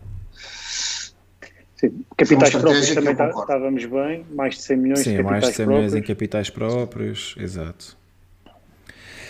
Uma, uma das coisas que também uh, acho que também não fica muito bem é numa, numa época em que fazemos uma das nossas uh, melhores prestações neste, nos atuais moldes da, da, Liga dos Campeões, não é? E conseguimos um encaixe significativamente elevado. Um, pronto, o, o, o, resultado é negativo. Mas pronto, vou-me agarrar, vou agarrar à ideia de que já estamos a trabalhar. Isso. Sim não fosse isso e a venda de Darwin, imagina o resultado deste. exato, exato. Isto, exato. Isso disfarçou, disfarçou muito. Acho que a venda de Darwin ter... acaba por ser mesmo muito importante. O ano, o, ano, o ano passado foi um insucesso desportivo enorme, não é? Mas conseguimos salvar a época em termos financeiros com a, com a, a prestação da Liga yeah. com a prestação da Liga dos Campeões, senão teria sido mesmo muito negativo. E a, a venda do Darwin acaba por conseguirmos que apenas com uma venda uh, não equilibramos, né? porque temos os 35 milhões, mas pronto, se não conseguíssemos vender o Darwin por aquele valor, se calhar teríamos que vender mais jogadores e ainda desfalcar a equipa. E depois com estas necessidades de, de voltar outra vez a, a que o plantel fosse competitivo, portanto, teríamos que ainda gastar mais dinheiro. Portanto, por aí, ainda bem que o Darwin deu nas vistas na Europa. Porque ajudou bastante neste, neste balanço. Apesar de não ter gerado assim tanto dinheiro para o Benfica. Sim, a mais-valia. A mais-valia, a mais-valia não, mais -valia. não foi significativa, mas, mas ali Já sabíamos, tendo em conta o preço, claro, o, o, preço, preço que ele tinha custado, cabeça, sabíamos já tínhamos que a mais, mais a porcentagem do, do Almeria, mais do Almeria. a porcentagem das comissões, que foi, foi à volta de 40 milhões de mais-valia, qualquer coisa assim. Sim, 40 e, 40 e pouco, yeah. Olha, mais uma vez, a questão também foi feita ao chat.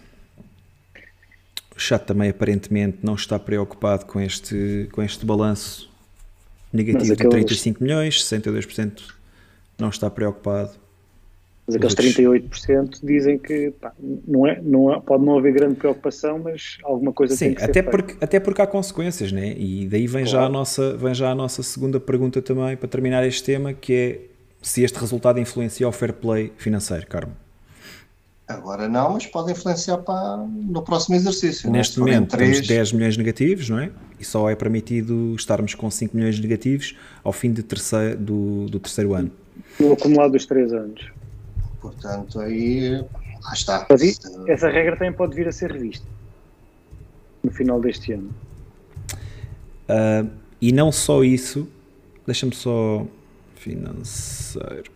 E não só isso, mas por exemplo, todas as despesas que são gastas com formação, etc., também são abatidas nesse, nesses valores. Uh, a verdade é que o Benfica depois também não disponibiliza muito, muita informação sobre isso, mas lá está. E depois também com, com, com as folgas que há ali, com, com certas.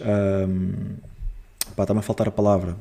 Engenharias financeiras e não, vão dar Dizer, acho, acho que não é, acho que não estamos assim. Se o nosso rival que teve que teve que fazer uma chave do fair play do fair play financeiro em cima, quer, quer uns, quer outros, mas pronto, os mais a norte foi os que tiveram mais sobre o alçado do fair play financeiro e conseguiram sempre, por caminhos mais ou menos uh, escuros conseguiram dar a volta, eu acho que o Benfica, sem, sem precisar de recorrer a, a certas maroscas, eu acho que vai conseguir, não direi facilmente, mas acho que vai conseguir uh, resolver ou, ou, evitar qualquer problema do, do fair play financeiro. Porque lá está, eu acho que continuamos a ter, se for necessário, se o Benfica tiver que recorrer a isso, nós temos 3, 4 jogadores vendáveis, não por, nenhum, por valores estratosféricos, mas vendáveis que poderão. Mas com valor de mercado, não é? Poderão recomatar uma urgência financeira que seja preciso para, para não cairmos no, para no incumprimento do, do fair play financeiro. Lá está, não estou preocupado. Nesta fase, não estou preocupado. Com a realidade que conheço do Benfica neste momento, não estou preocupado. Sim, é isso. Acho, e acho que também deverá haver um, um, uma maior atenção no próximo, no, no próximo balanço, uh, até porque lá está, não podemos, não podemos ter três uh, resultados líquidos acima do, dos 5 milhões. Neste momento estamos nos 10,7 e acho que vai haver uma preocupação muito maior para, para estes valores uh, baixarem e para podermos equilibrar as contas e não cairmos aí na, nas garras do fair play financeiro. Sim, é isso. Eu acho que, primeiro, com, com o sucesso desportivo que esperamos ter durante esta época, isso também valoriza logo os jogadores, não é? E isso traz, traz logo outra, outra capacidade ao, ao clube. Acho que inevitavelmente vamos ter que vender um, dois jogadores no final, no final da época, mas isso é, costuma ser Sim, assim mas... todos os anos e é, e é o normal. E outra coisa que é o facto de, de, pelo menos foi o que foi dito, Benfica já ter reduzido cerca de 15 a 20 milhões em termos de, de gastos com, com o pessoal só durante, durante este mercado. Portanto, isso depois também se vai refletir no, no, no relatório final. do próximo, no resultado final do próximo ano. Portanto, aqui eu, eu diria que, que não há grande perigo, pelo menos aparentemente. Torgal já lançou aqui a ideia, vende um Sim. usa. Pá. Mas depois o Bruno, o Bruno ainda é capaz o Bruno vai por arrasto. de filiar de sócio. A verdade, a verdade é que para mim não vão dar grande coisa. Certo, certo. Vamos ganhar a comissão e depois temos a relógio só para nós. Depois vamos ter que vamos ter que depois vamos ter que arranjar outra musa, portanto, não é por aí. Bem, este resultado influencia o fair play financeiro, 52% diz que não, 48% diz que sim, ainda ainda assim estão, está aqui algo dividido. Próximo assunto da noite. Uh, tem a ver com aquilo que Rui Costa fez ontem na, na BTV, a análise ao mercado, onde explicou uh, todas as operações uh, do mercado 22-23. Carmo, viste com atenção aquilo que o nosso presidente disse ontem? Vi, vi muita comentário, atenção. E comentário é que faz. Começar, começar... primeiro só, só uma pergunta para vocês, que é, quem é Roger Smith? Sim, também percebi. Quem, eu, penso, eu cheguei a pensar se era Roger Smith. Eu cheguei a pensar se era um membro dos Smiths. Quem? Desde a Smith. Roger Smith. Mas ele, ele a meio corrigiu, hein? não sei se reparaste. Epá, eu ouvi sempre Smith. No, nas sempre últimas, Smith, eu reparei, Tiago, reparei sem ter conversado isto contigo, uh, é bom que se diga isto, uh, reparei que era Roger Smith, mas nas últimas uh, intervenções ele já dizia Schmidt. Portanto, acho que deve, deve ter havido ali um corte para dizer, pá, tens que, tens de dizer que não é Smith. Inicialmente estava baralhado. Exato. Sim, porque aquilo não, não, era direto, aquilo estava. Sim, sim, sim, sim. Um, é assim, começar por dar os parabéns à direção e ao Rui Costa por terem tido esta iniciativa. É algo que, que eu acho que faz falta a um clube como o Benfica. Um, explicar, eu gostava, gostava, que tivesse sido mais abrangente, gostava que tivesse sido mais, mais, mais ao pormenor, uh, mas gostei de, da forma como o Rui Costa falou do, a da visão desportiva que esteve por trás de, de muitas das mexidas. Uh, hoje andava muita conversa da transparência, que o Benfica tinha sido transparente, eu acho que nessa parte foi praticamente zero. Rui Costa apenas falou dos 10% de comissões, que todos nós sabemos que, que existem uh, comissões e que existem essa, essa fasquia dos 10%. Eu gostava de saber quem é que foi pago, quem, porquê, qual foi o papel que teve na, nas vendas, nas compras, etc. Era isso, até quando eu falo em transferência, é exatamente isso, é perceber ao pormenor dos dinheiros que o Benfica gastou e recebeu, o porquê de terem ido para um lado e terem ido para o outro, etc. Gostava que o Rui Costa tivesse falado disso e não falou. Portanto, a parte da transparência, não estou nada convencido e não concordo nada que tenha sido transparente. Concordo sim que foi bastante útil, foi muito interessante ver o presidente do Benfica a justificar empréstimos, a justificar contratações, a mexer, isso acho, acho muito positivo. Podia ter ido um pouco mais longe, sabe? Lá está, havia esta, esta intervenção do Rui Costa dava pano para mangas se nós pudéssemos fazer perguntas. Era ali uma série de, que há lá uma, uma altura em que ele diz que o Meite foi bem contratado quanto o critério, porque yeah, tinha yeah, feito yeah, um, uma época da romba no, no Turino e no Milan. Na Itália, no Turino e no Milan. Pronto, gostava que ele elaborasse um pouco mais isso. Não me parece que de facto isso tenha acontecido. Mas no geral, nesta parte da análise, acho que esteve muito bem e espero que seja para continuar e é de salutar. Espero que as próximas, se calhar, quando existam menos jogadores uh, a serem analisados, haja mais tempo para o Rui Costa falar e aí sim, então, tenha um pouco mais de, de tempo e de disponibilidade para falar real, realmente da transparência da, das transferências, que acho que foi isso que faltou. Tiago. Uh, epá, concordo, concordo com quase tudo o que o Carmo disse. Uh, primeiro, é verdade, dar os parabéns para já, pelo cumprimento de aquilo que foi uma, uma das promessas eh, eleitorais, Eleitoral. não é? Uh, surgiu primeiro do, do que uh, a auditoria. Uh, até, até este, este, durante esta semana até, até surgiu a piada de que a morte da Rainha de Inglaterra surge na lista das coisas que aconteceram primeiro do que, do que a auditoria, do Benfica.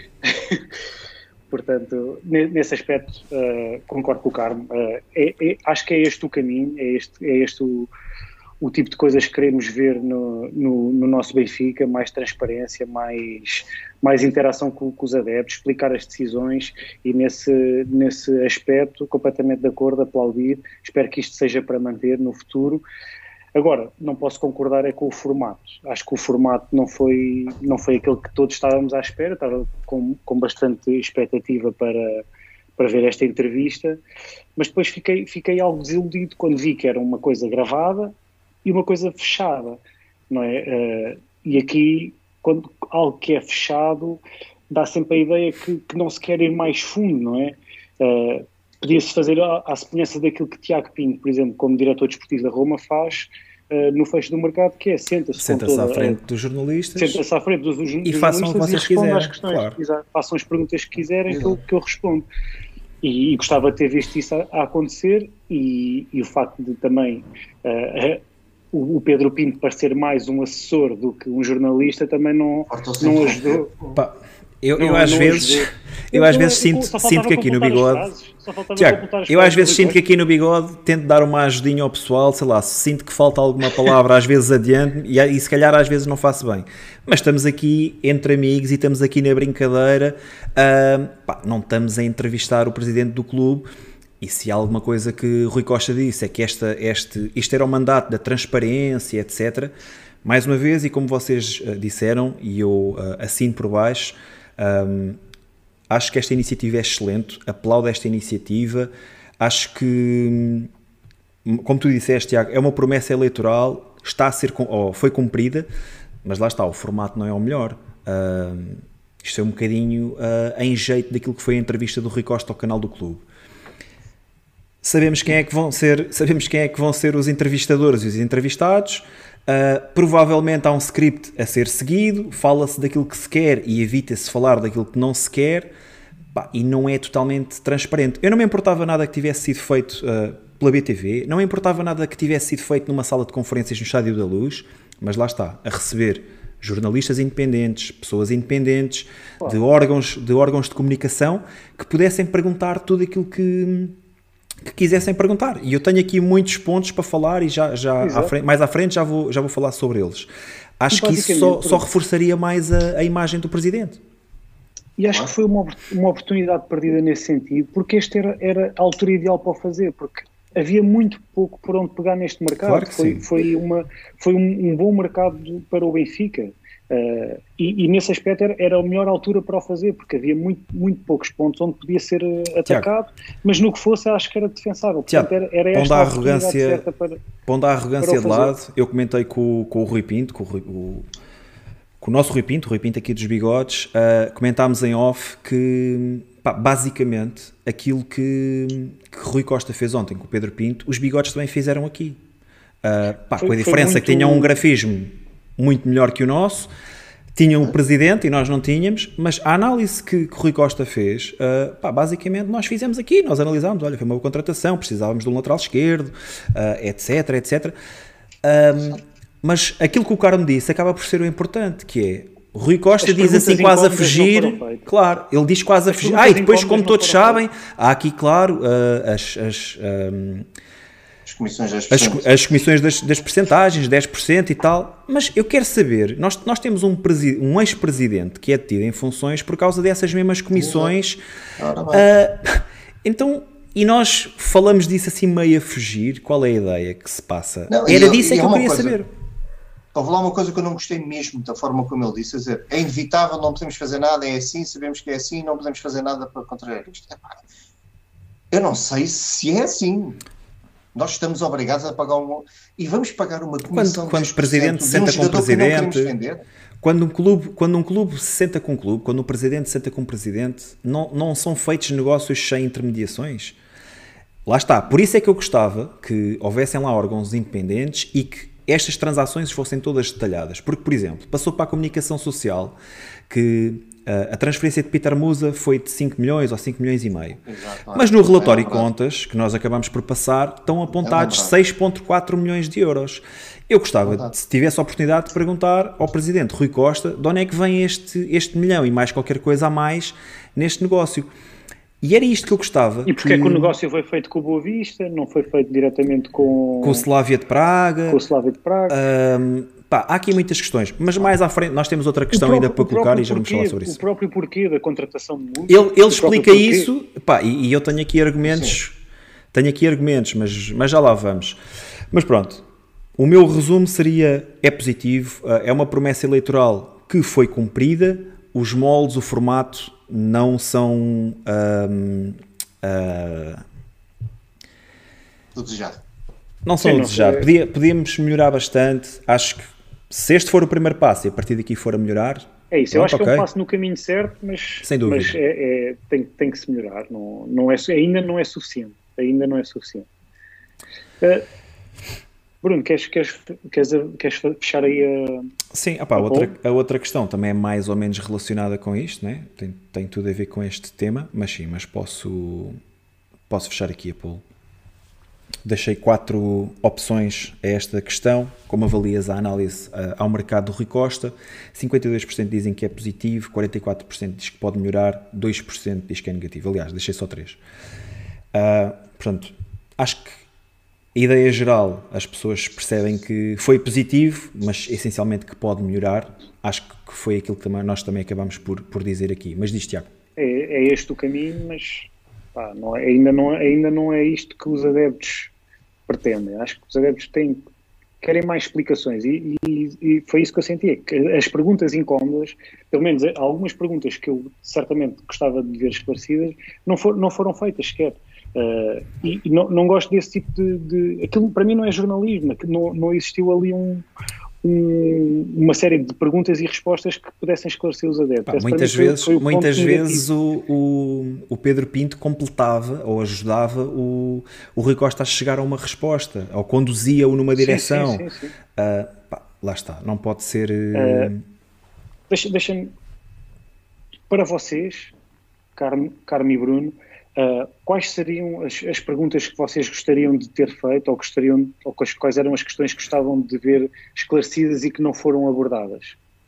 Pá, Sim, duas, mim, duas, ou três, duas ou três logo à cabeça que, que vocês... Para mim, essencialmente, é a questão da, das comissões e a transparência, a transparência do, do destino do dinheiro, quer que o Benfica recebe, quer que o, que o Benfica dá, na, quer nas compras, quer nas vendas. Eu, eu gostava muito que, eu gostava muito que me sim, explicassem sim. Do porquê de o Benfica pagar 10% por ter vendido o Darwin. Quando até vende o jogador, não? É?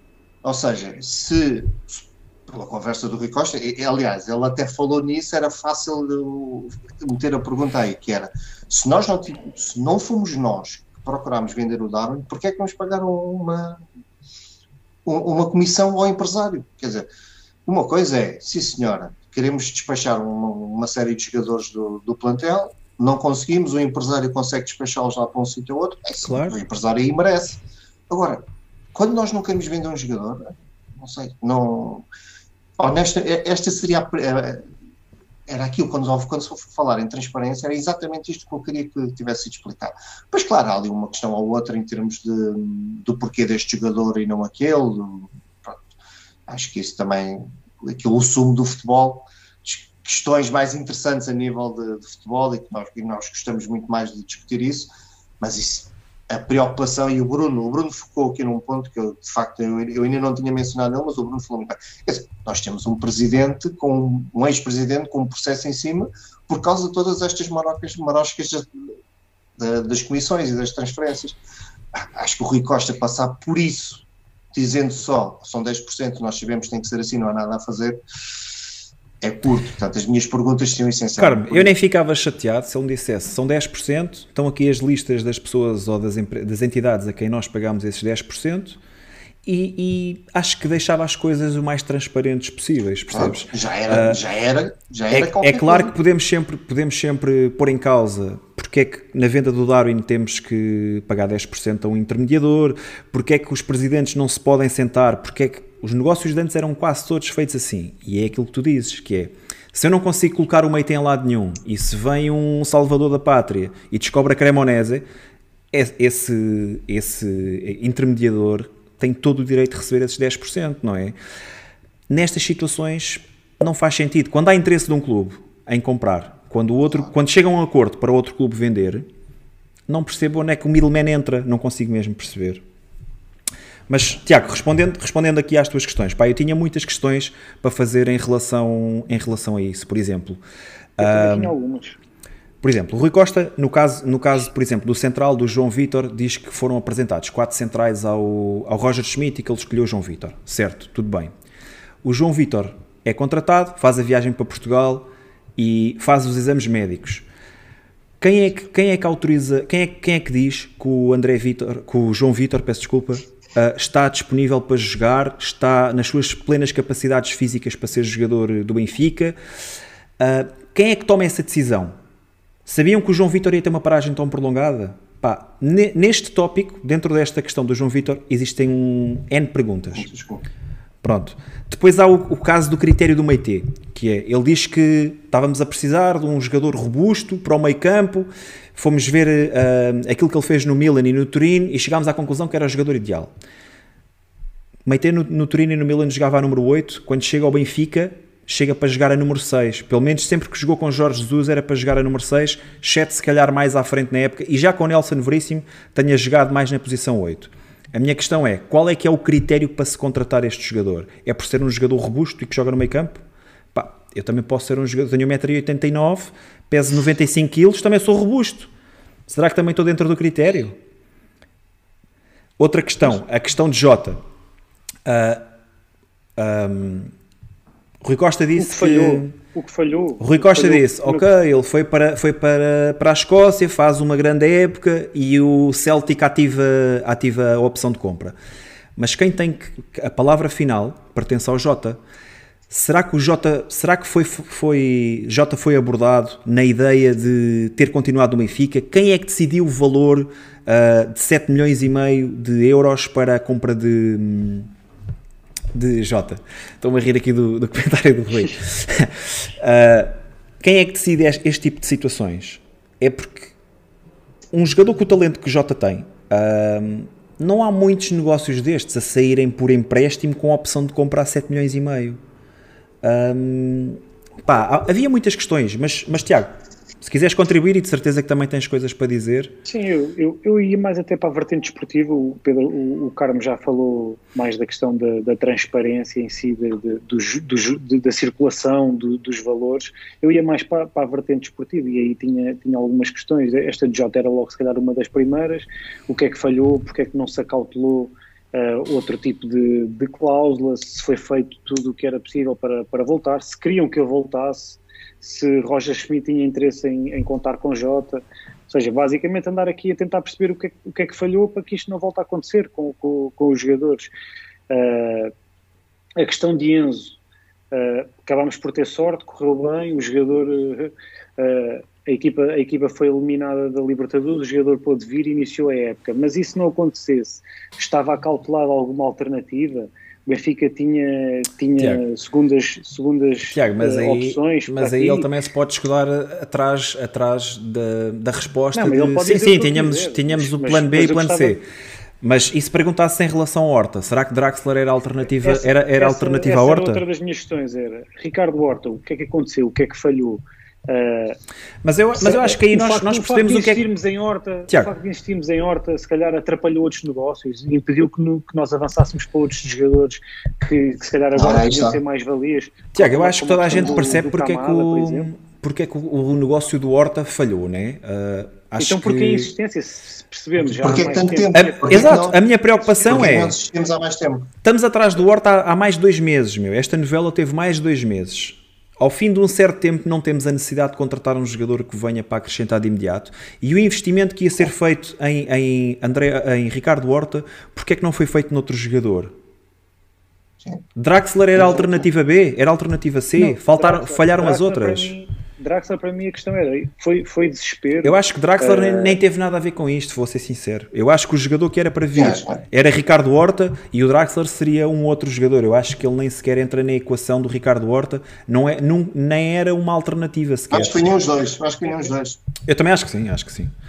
Olha, legal. outra questão uh, que eu teria só... para, lhe, para lhe colocar, só para terminar as minhas questões. Uh, ele diz que decidiram contratar Petar Musa porque era um jogador era um jogador um, que marcou, marcou muitos gols no Campeonato Nacional e precisávamos de um avançado que não fosse estrela. Não fosse estrela. Para tudo. Pá, quem é que era a estrela não. como avançado do Benfica? Tirando Darwin. Era Darwin e mais quem? Mas, Gonçalo Ramos não era estrela. Um avançado que não, Sim, não opa, logo, logo, essa, logo essa, essa declaração não bate, não bate muito certo.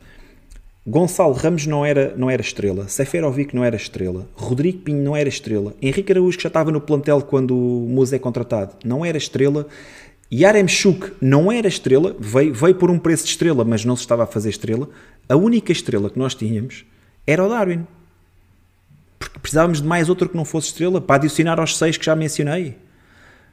Eu aí Roger é Schmidt teve, Roger Schmidt teve, deu aval, deu o aval desta contratação. Não, tanto que ele disse que já estava contratado. Ele diz, ele diz que já estava contratado. Em fevereiro... Acho que aqui não teve dedo de Roger Schmidt, claro. Oh, Tiago, Tiago o, o, presidente do Boa Vista, o, o Murta, diz que as, as conversações iniciaram-se em fevereiro.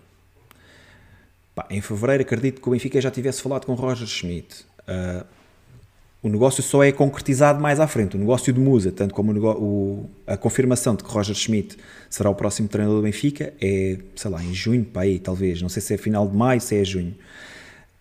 Será que teve uma palavra a dizer? É possível que lhe tenham, que lhe tenham dito: olha, temos este jogador já claramente Pá, o Rui, o Rui depois diz aqui outra pérola da, da entrevista de ontem, que é é apenas um miúdo tímido, Musa.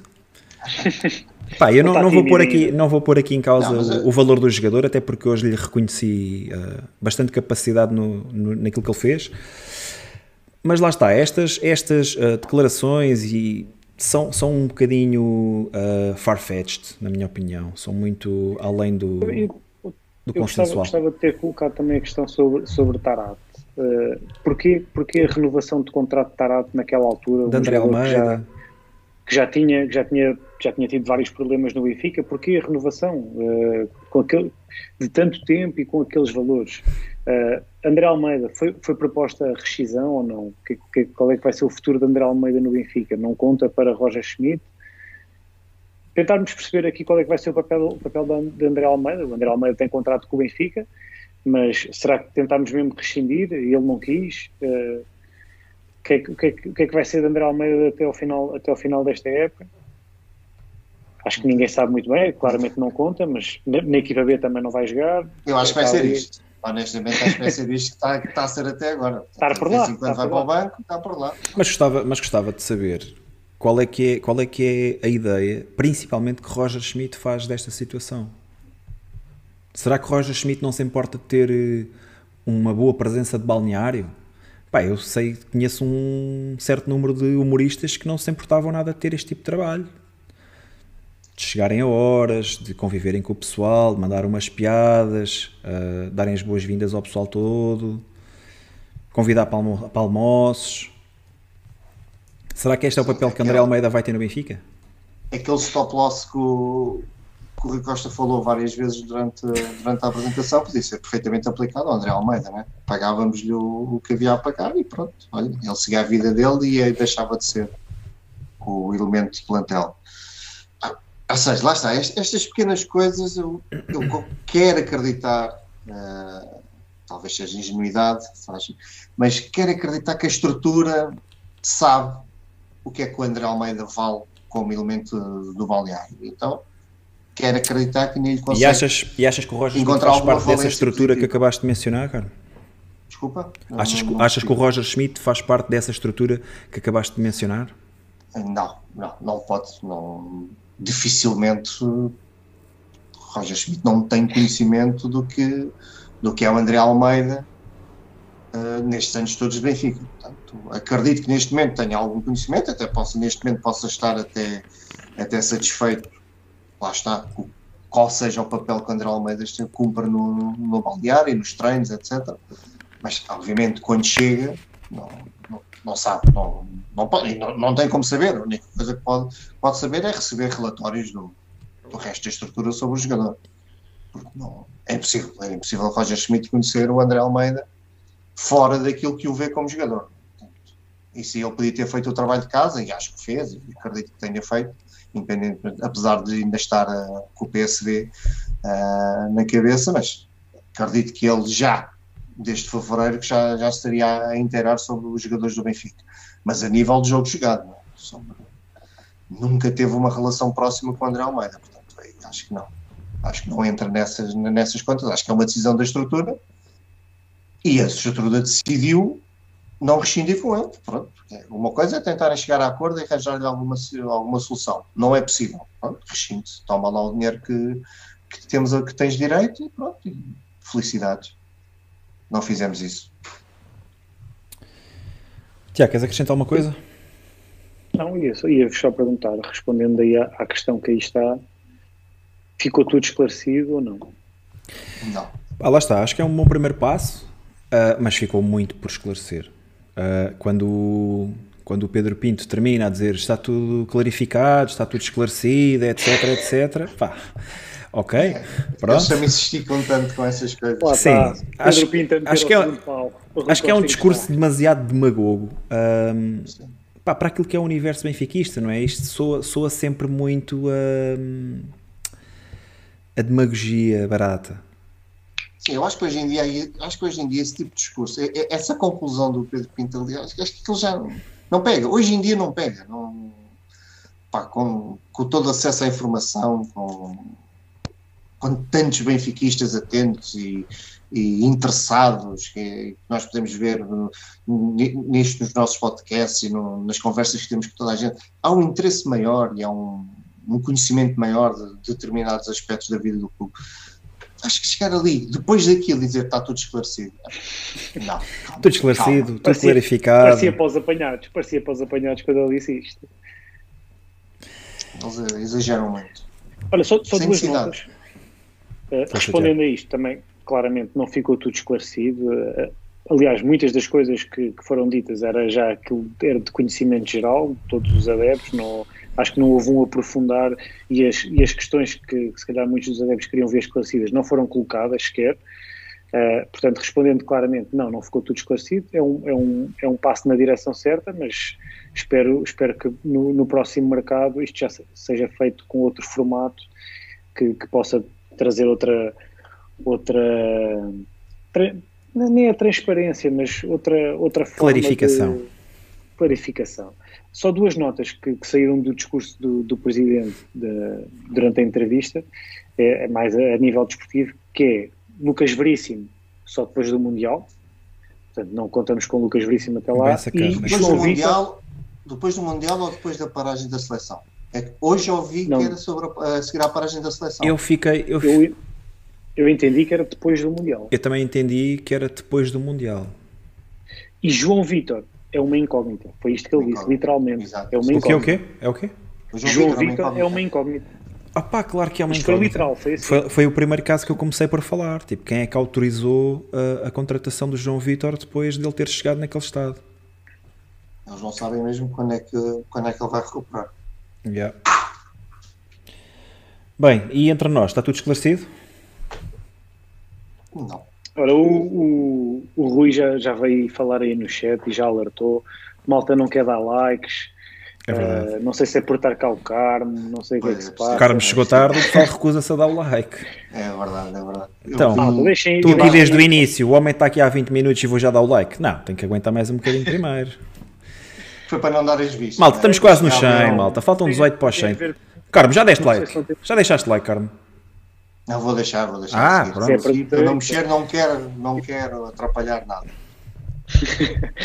Uh, não sei se também tem a ver com o facto de vocês estarem aqui a falar muito bem de musa, malta pá, pode não gostar disso. É verdade, é verdade. Oh, Rui, tenho que fazer aqui, tenho que fazer aqui uma meia culpa porque hoje falei muito bem de Musa e acho que o pessoal retraiu-se aí nos likes, portanto acho que é por causa disso. Olha, vamos falar de bola. Ahm, próximo jogo. Carmo, Fala que isto te- não para. Fala que isto não para e. Está aqui o homem, está aqui o homem já, está aqui o homem já. Sempre 200 agora. Aqui. Então, hum, segunda jornada da, da Champions League na próxima quarta-feira às 20 em Turim. Carmo, faz lá um comentáriozinho.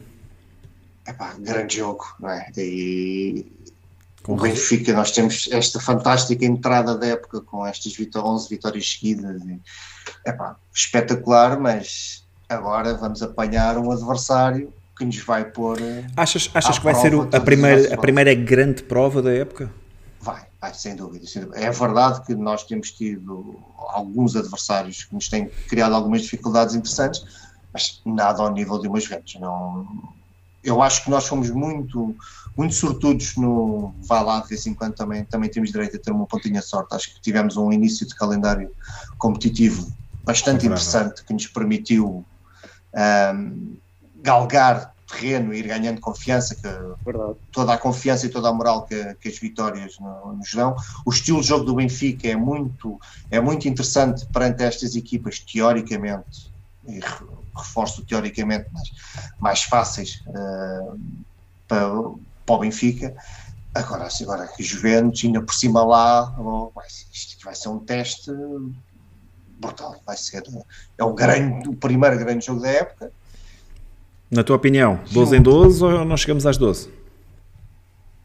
Epá, eu quero muito que cheguemos às 12. Quero muito que cheguemos às 12. Vai ser, vai ser- eu, eu ainda não vi a Juventus este ano, não vi nada, não consegui ver nada, tirando um ou outro resumo do, do campeonato italiano. Não, não, não tenho opinião formada, sei, sei que em Podes ver termos de amanhã. nome. Pá, eles têm 5 têm- jogos, deixa-me dizer, eles têm 5 jogos, 2 dois empates e 3 vitórias? Não. Não, já têm 3, já têm pelo, já têm pelo Sei menos. que empataram com o Roma. Perderam agora com o PSG.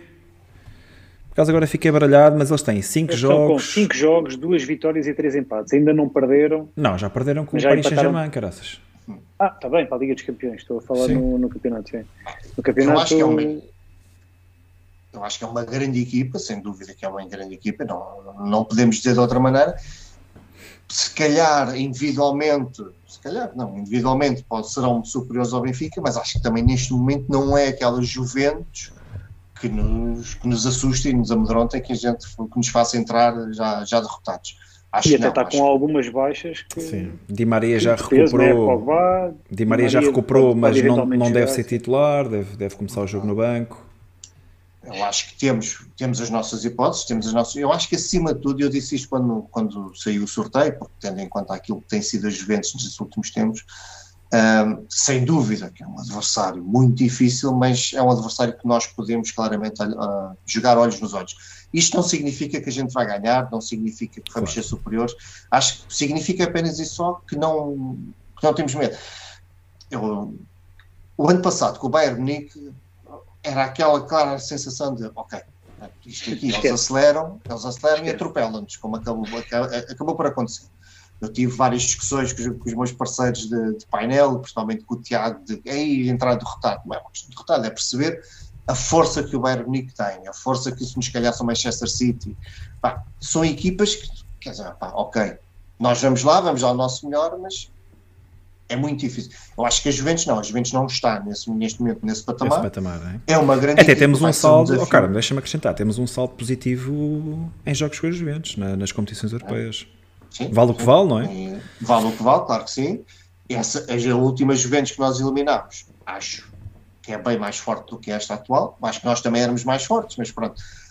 Um, eu acho que não, vamos, não há que ter medo, não há que ter medo, não há que ter medo nenhum e acho que devemos claramente ir lá à procura do melhor resultado possível. O melhor resultado possível é vencer, ir à procura da 12 vitória e, e epá, em termos das nossas aspirações na Champions, era espetacular. Era espetacular acabar a segunda jornada com seis pontos. Não? Os teus amigos do Falar Benfica já te vieram aqui rasgar de cima a baixo, ao cabo. Com amigos assim. Invejosos, são os invejosos. É. Tiago, como é, que, como é que vês este jogo? Achas que somos underdogs? Concordo, vamos discutir o jogo olho no olho? Com, concordo com quase tudo o que o Carmo disse. Uh, Eu gosto do este, Tiago, este... Pai, o Tiago. Mas na pesca a boia ou okay? Uh, até porque este, este, estes jogos, os jogos com os Juventus, podem ser os jogos que decidem quem, quem passa no grupo. Né? Quase certeza. Porque né? acreditamos que o Paris Saint-Germain é a equipa mais forte, com alguma distância até no, para, para, para as restantes. E depois aqui, Juventus-Benfica, acho que é aqui que se vai decidir quem, quem é que acaba por também passar neste grupo. Uh, do que conheço de Roger Schmidt, acho que o Benfica não vai encarar este jogo uh, com uma postura defensiva. Acho que o Benfica vai, vai encarar este jogo como, como um jogo para, para aplicar aquilo que é a sua ideia de jogo. Essa é a sua mentalidade. A né? equipa é essa. Tentar sempre vai... impor a sua ideia de jogo e não, e não mudar a ideia de jogo consoante o adversário. Portanto, não, não estou à espera um Benfica uh, a jogar à defesa, retraído, uh, mandar a gestão para a frente. Pode vir a acontecer até por pressão e por qualidade dos ventos, mas, mas estou à espera do Benfica a tentar uh, ser fiel à sua ideia de jogo e a ter personalidade e maturidade. Estou à espera desse Benfica. Sabemos que vai ser o grande teste, até agora não apanhámos nenhuma equipa com esta qualidade individual. Reconheço também que as Juventus, não, em termos coletivos, se calhar não é a Juventus que, que ainda aqui há uns tempos chegava às fases mais, mais avançadas da Liga dos Campeões, não é, não é essa equipa. Agora, individualmente, continua a ter aqui jogadores de muita qualidade, uh, está com dois, dois avançados muito fortes, Vamos, vai ser também um, um teste à, à nossa, à nossa defesa. Enorme, enorme, forma, enorme forma. Sim. Agora, sinceramente, acho que o Benfica tem aqui uma excelente, uma excelente oportunidade de, de vencer este jogo. Uh, não perdendo, já não, já não era um mau resultado, acho que até era um, era um resultado positivo. Mas, mas acho que o Benfica vai disputar este jogo, vai jogar o jogo para ganhar com, aplicando a receita que tem aplicado nos restantes jogos, sendo que a Juventus tem um adversário com mais qualidade e, e isso pode não, não ser tão efetivo, mas não, não estou a ver o, o Roger Schmidt a, a, mudar aquilo que é a sua visão para este Benfica no jogo contra a Juventus. E tu, Bruno? Sim, pá, acho que essencialmente uh, é, é, muito importante não perder, como, como tu disseste, acho que o apuramento para, para os oitavos vai, vai passar essencialmente por estes jogos com as Juventus, salvo, salvo alguma surpresa que, que não esteja planeada, não é? Um, também concordo, acho que Roger Schmidt vai, vai jogar o jogo pelo jogo, não, não vai mudar o seu plano de jogo um, por ser as Juventus acho é que as características do adversário podem fazer com que isso aconteça, não é? Tipo, a Juventus não é o Famalicão, nem o Vizela, nem o Passo Ferreira, com todo o respeito por essas equipas, mas basta olhar para, para alguns dos nomes que aqui estão para perceber que as coisas não vão ser assim. São jogadores com uma capacidade individual enorme. Como tu disseste, Tiago, acredito que ainda não estejam com os índices coletivos a que a Juve nos, nos habituou nos últimos anos. Esta Juve não tem muito a ver com aquela Juve de há 4, 5 anos atrás que ia às finais da, da, Liga dos Campeões, que ia consistentemente às meias finais, que era heptacampeã italiana. Uh, não é essa Juventus, ainda está à procura de se reencontrar. Pá, podemos... podemos sim. Uma, uma, questão aqui do Tiago Tavares. Uh, achas, achas que vai ser jogo para Roger Schmidt entrar com, com, com aqueles três médios, algo que também já falámos aqui, uh, há mais, há mais tempo, de entrar, por exemplo, com Florentino, Auschwitz e, e Enzo. É assim, no, nós no acabamos, acabamos de dizer que dificilmente Roger Schmidt abdicará da, da, da identidade da equipa para, por, por, jogar contra as Juventus. A mim faria sentido. Um, e quem pá, é que tiravas? Quem é que saía? João não Mário? Não sei. Daqui, pá, possivelmente o João Mário, por uma razão. Um, as Juventus, possivelmente, e, e pela forma como se apresentará em campo, será uma equipa que que dará mais espaço nas costas da defesa, não é? Que subirá mais no terreno, acredito eu. E Rafa e David Neres são jogadores mais rápidos. Uh, João Mário é um jogador mais, mais de posse, mais de condução de bola, mais para fazer a equipa jogar. E eu acho que a explorar as debilidades da, da Juve, que claramente para mim estariam na defesa, optaria por, por ter extremos mais rápidos, empurraria Rafa para, para o lado esquerdo, David Neres na direita e acredito que, que esse fosse o caminho, o caminho certo. Agora, e tu, Carmo, qual era o teu 11?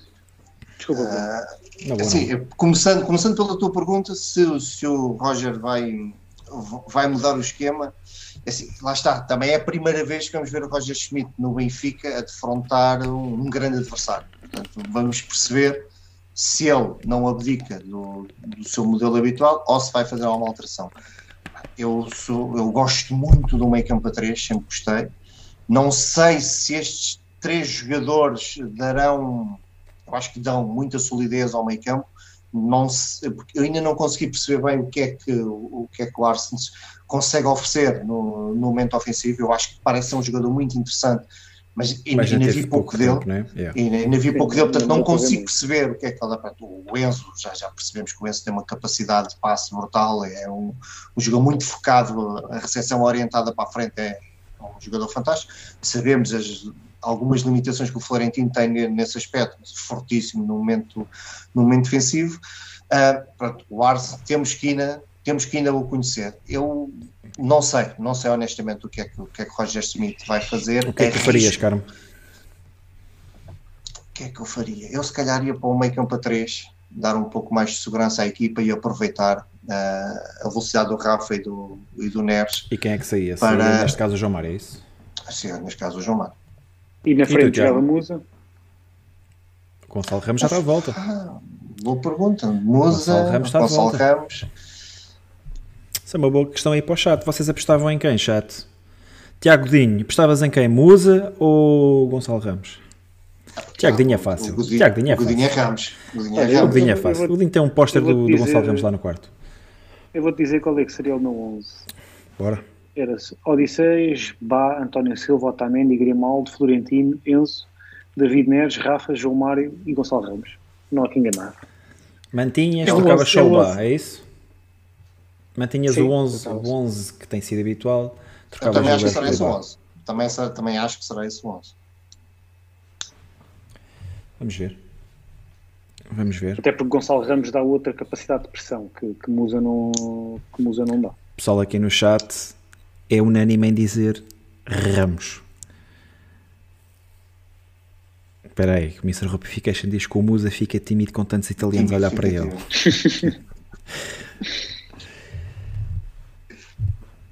Olha, o Tiago Dinho diz que tirava o Enzo e colocava o Frederick. já quer tirar o Enzo. Já quer tirar o Enzo. É, é assim. Sim, pá, por acaso estou muito curioso. Curioso para ver como é que Schmidt vai, vai abordar o jogo com as Juventus. Mas eu, eu acredito acaso, que, ver como é que não vai, vai fugir àquilo que é, que é a identidade do, que ele tentado, tem tentado implementar no Benfica. Acho que é ele isso, não vai pá, fugir. Foi o que eu comecei por dizer. Acho, acho que. Mas, mas também o Carmo também tem ali um, uma dose de razão, que é. Também não conhecemos ainda Roger Schmidt para, para tentar perceber que é que ele faz nestes jogos de maior dificuldade, né? Um, ainda assim acho que ele se vai manter fiel ao, ao 4-2-3-1 e vai, e vai jogar com o João Mário. Uh, pá, vamos ver. Vamos ver. Olha, fiz a questão aqui ao chat em relação ao jogo com a Juve. Um, portanto, Juventus na quarta-feira, 55% diz que vai ser, diz que é 12 em 12, 38% vai ser, vai ser complicado, mas não perdemos e 5% acaba aqui a sequência de vitórias. Uh, acho ainda que para. Acho que o não perdermos seria muito positivo, porque deixaríamos a Juve com um ponto. Uh, e, e, logo a seguir a este jogo, a Juve vai entrar naquilo que é sua, que é teoricamente os jogos mais fáceis, não é? Recebe o, recebe o Maccabi e depois vai a Israel. E acho que era muito importante não perdermos este jogo. Pá, a vitória, acho que não perdendo depois o jogo na luz, acho que nos garantiria a qualificação. Mas acho que vai ser um jogo complicado este jogo. Amanhã, amanhã, amanhã vou ver o jogo. Amanhã vou ver o jogo Sim. Olha, é verdade, a Juventus vai jogar com, com menos 24 horas de descanso, se bem que o Benfica tem que fazer a viagem até Turim. Acham que isso também pode ser um fator aí? Nossa, ah, a, Juventus, a Juventus tem muito menos jogos do que o Benfica nas pois, pernas. Verdade também, também é essa.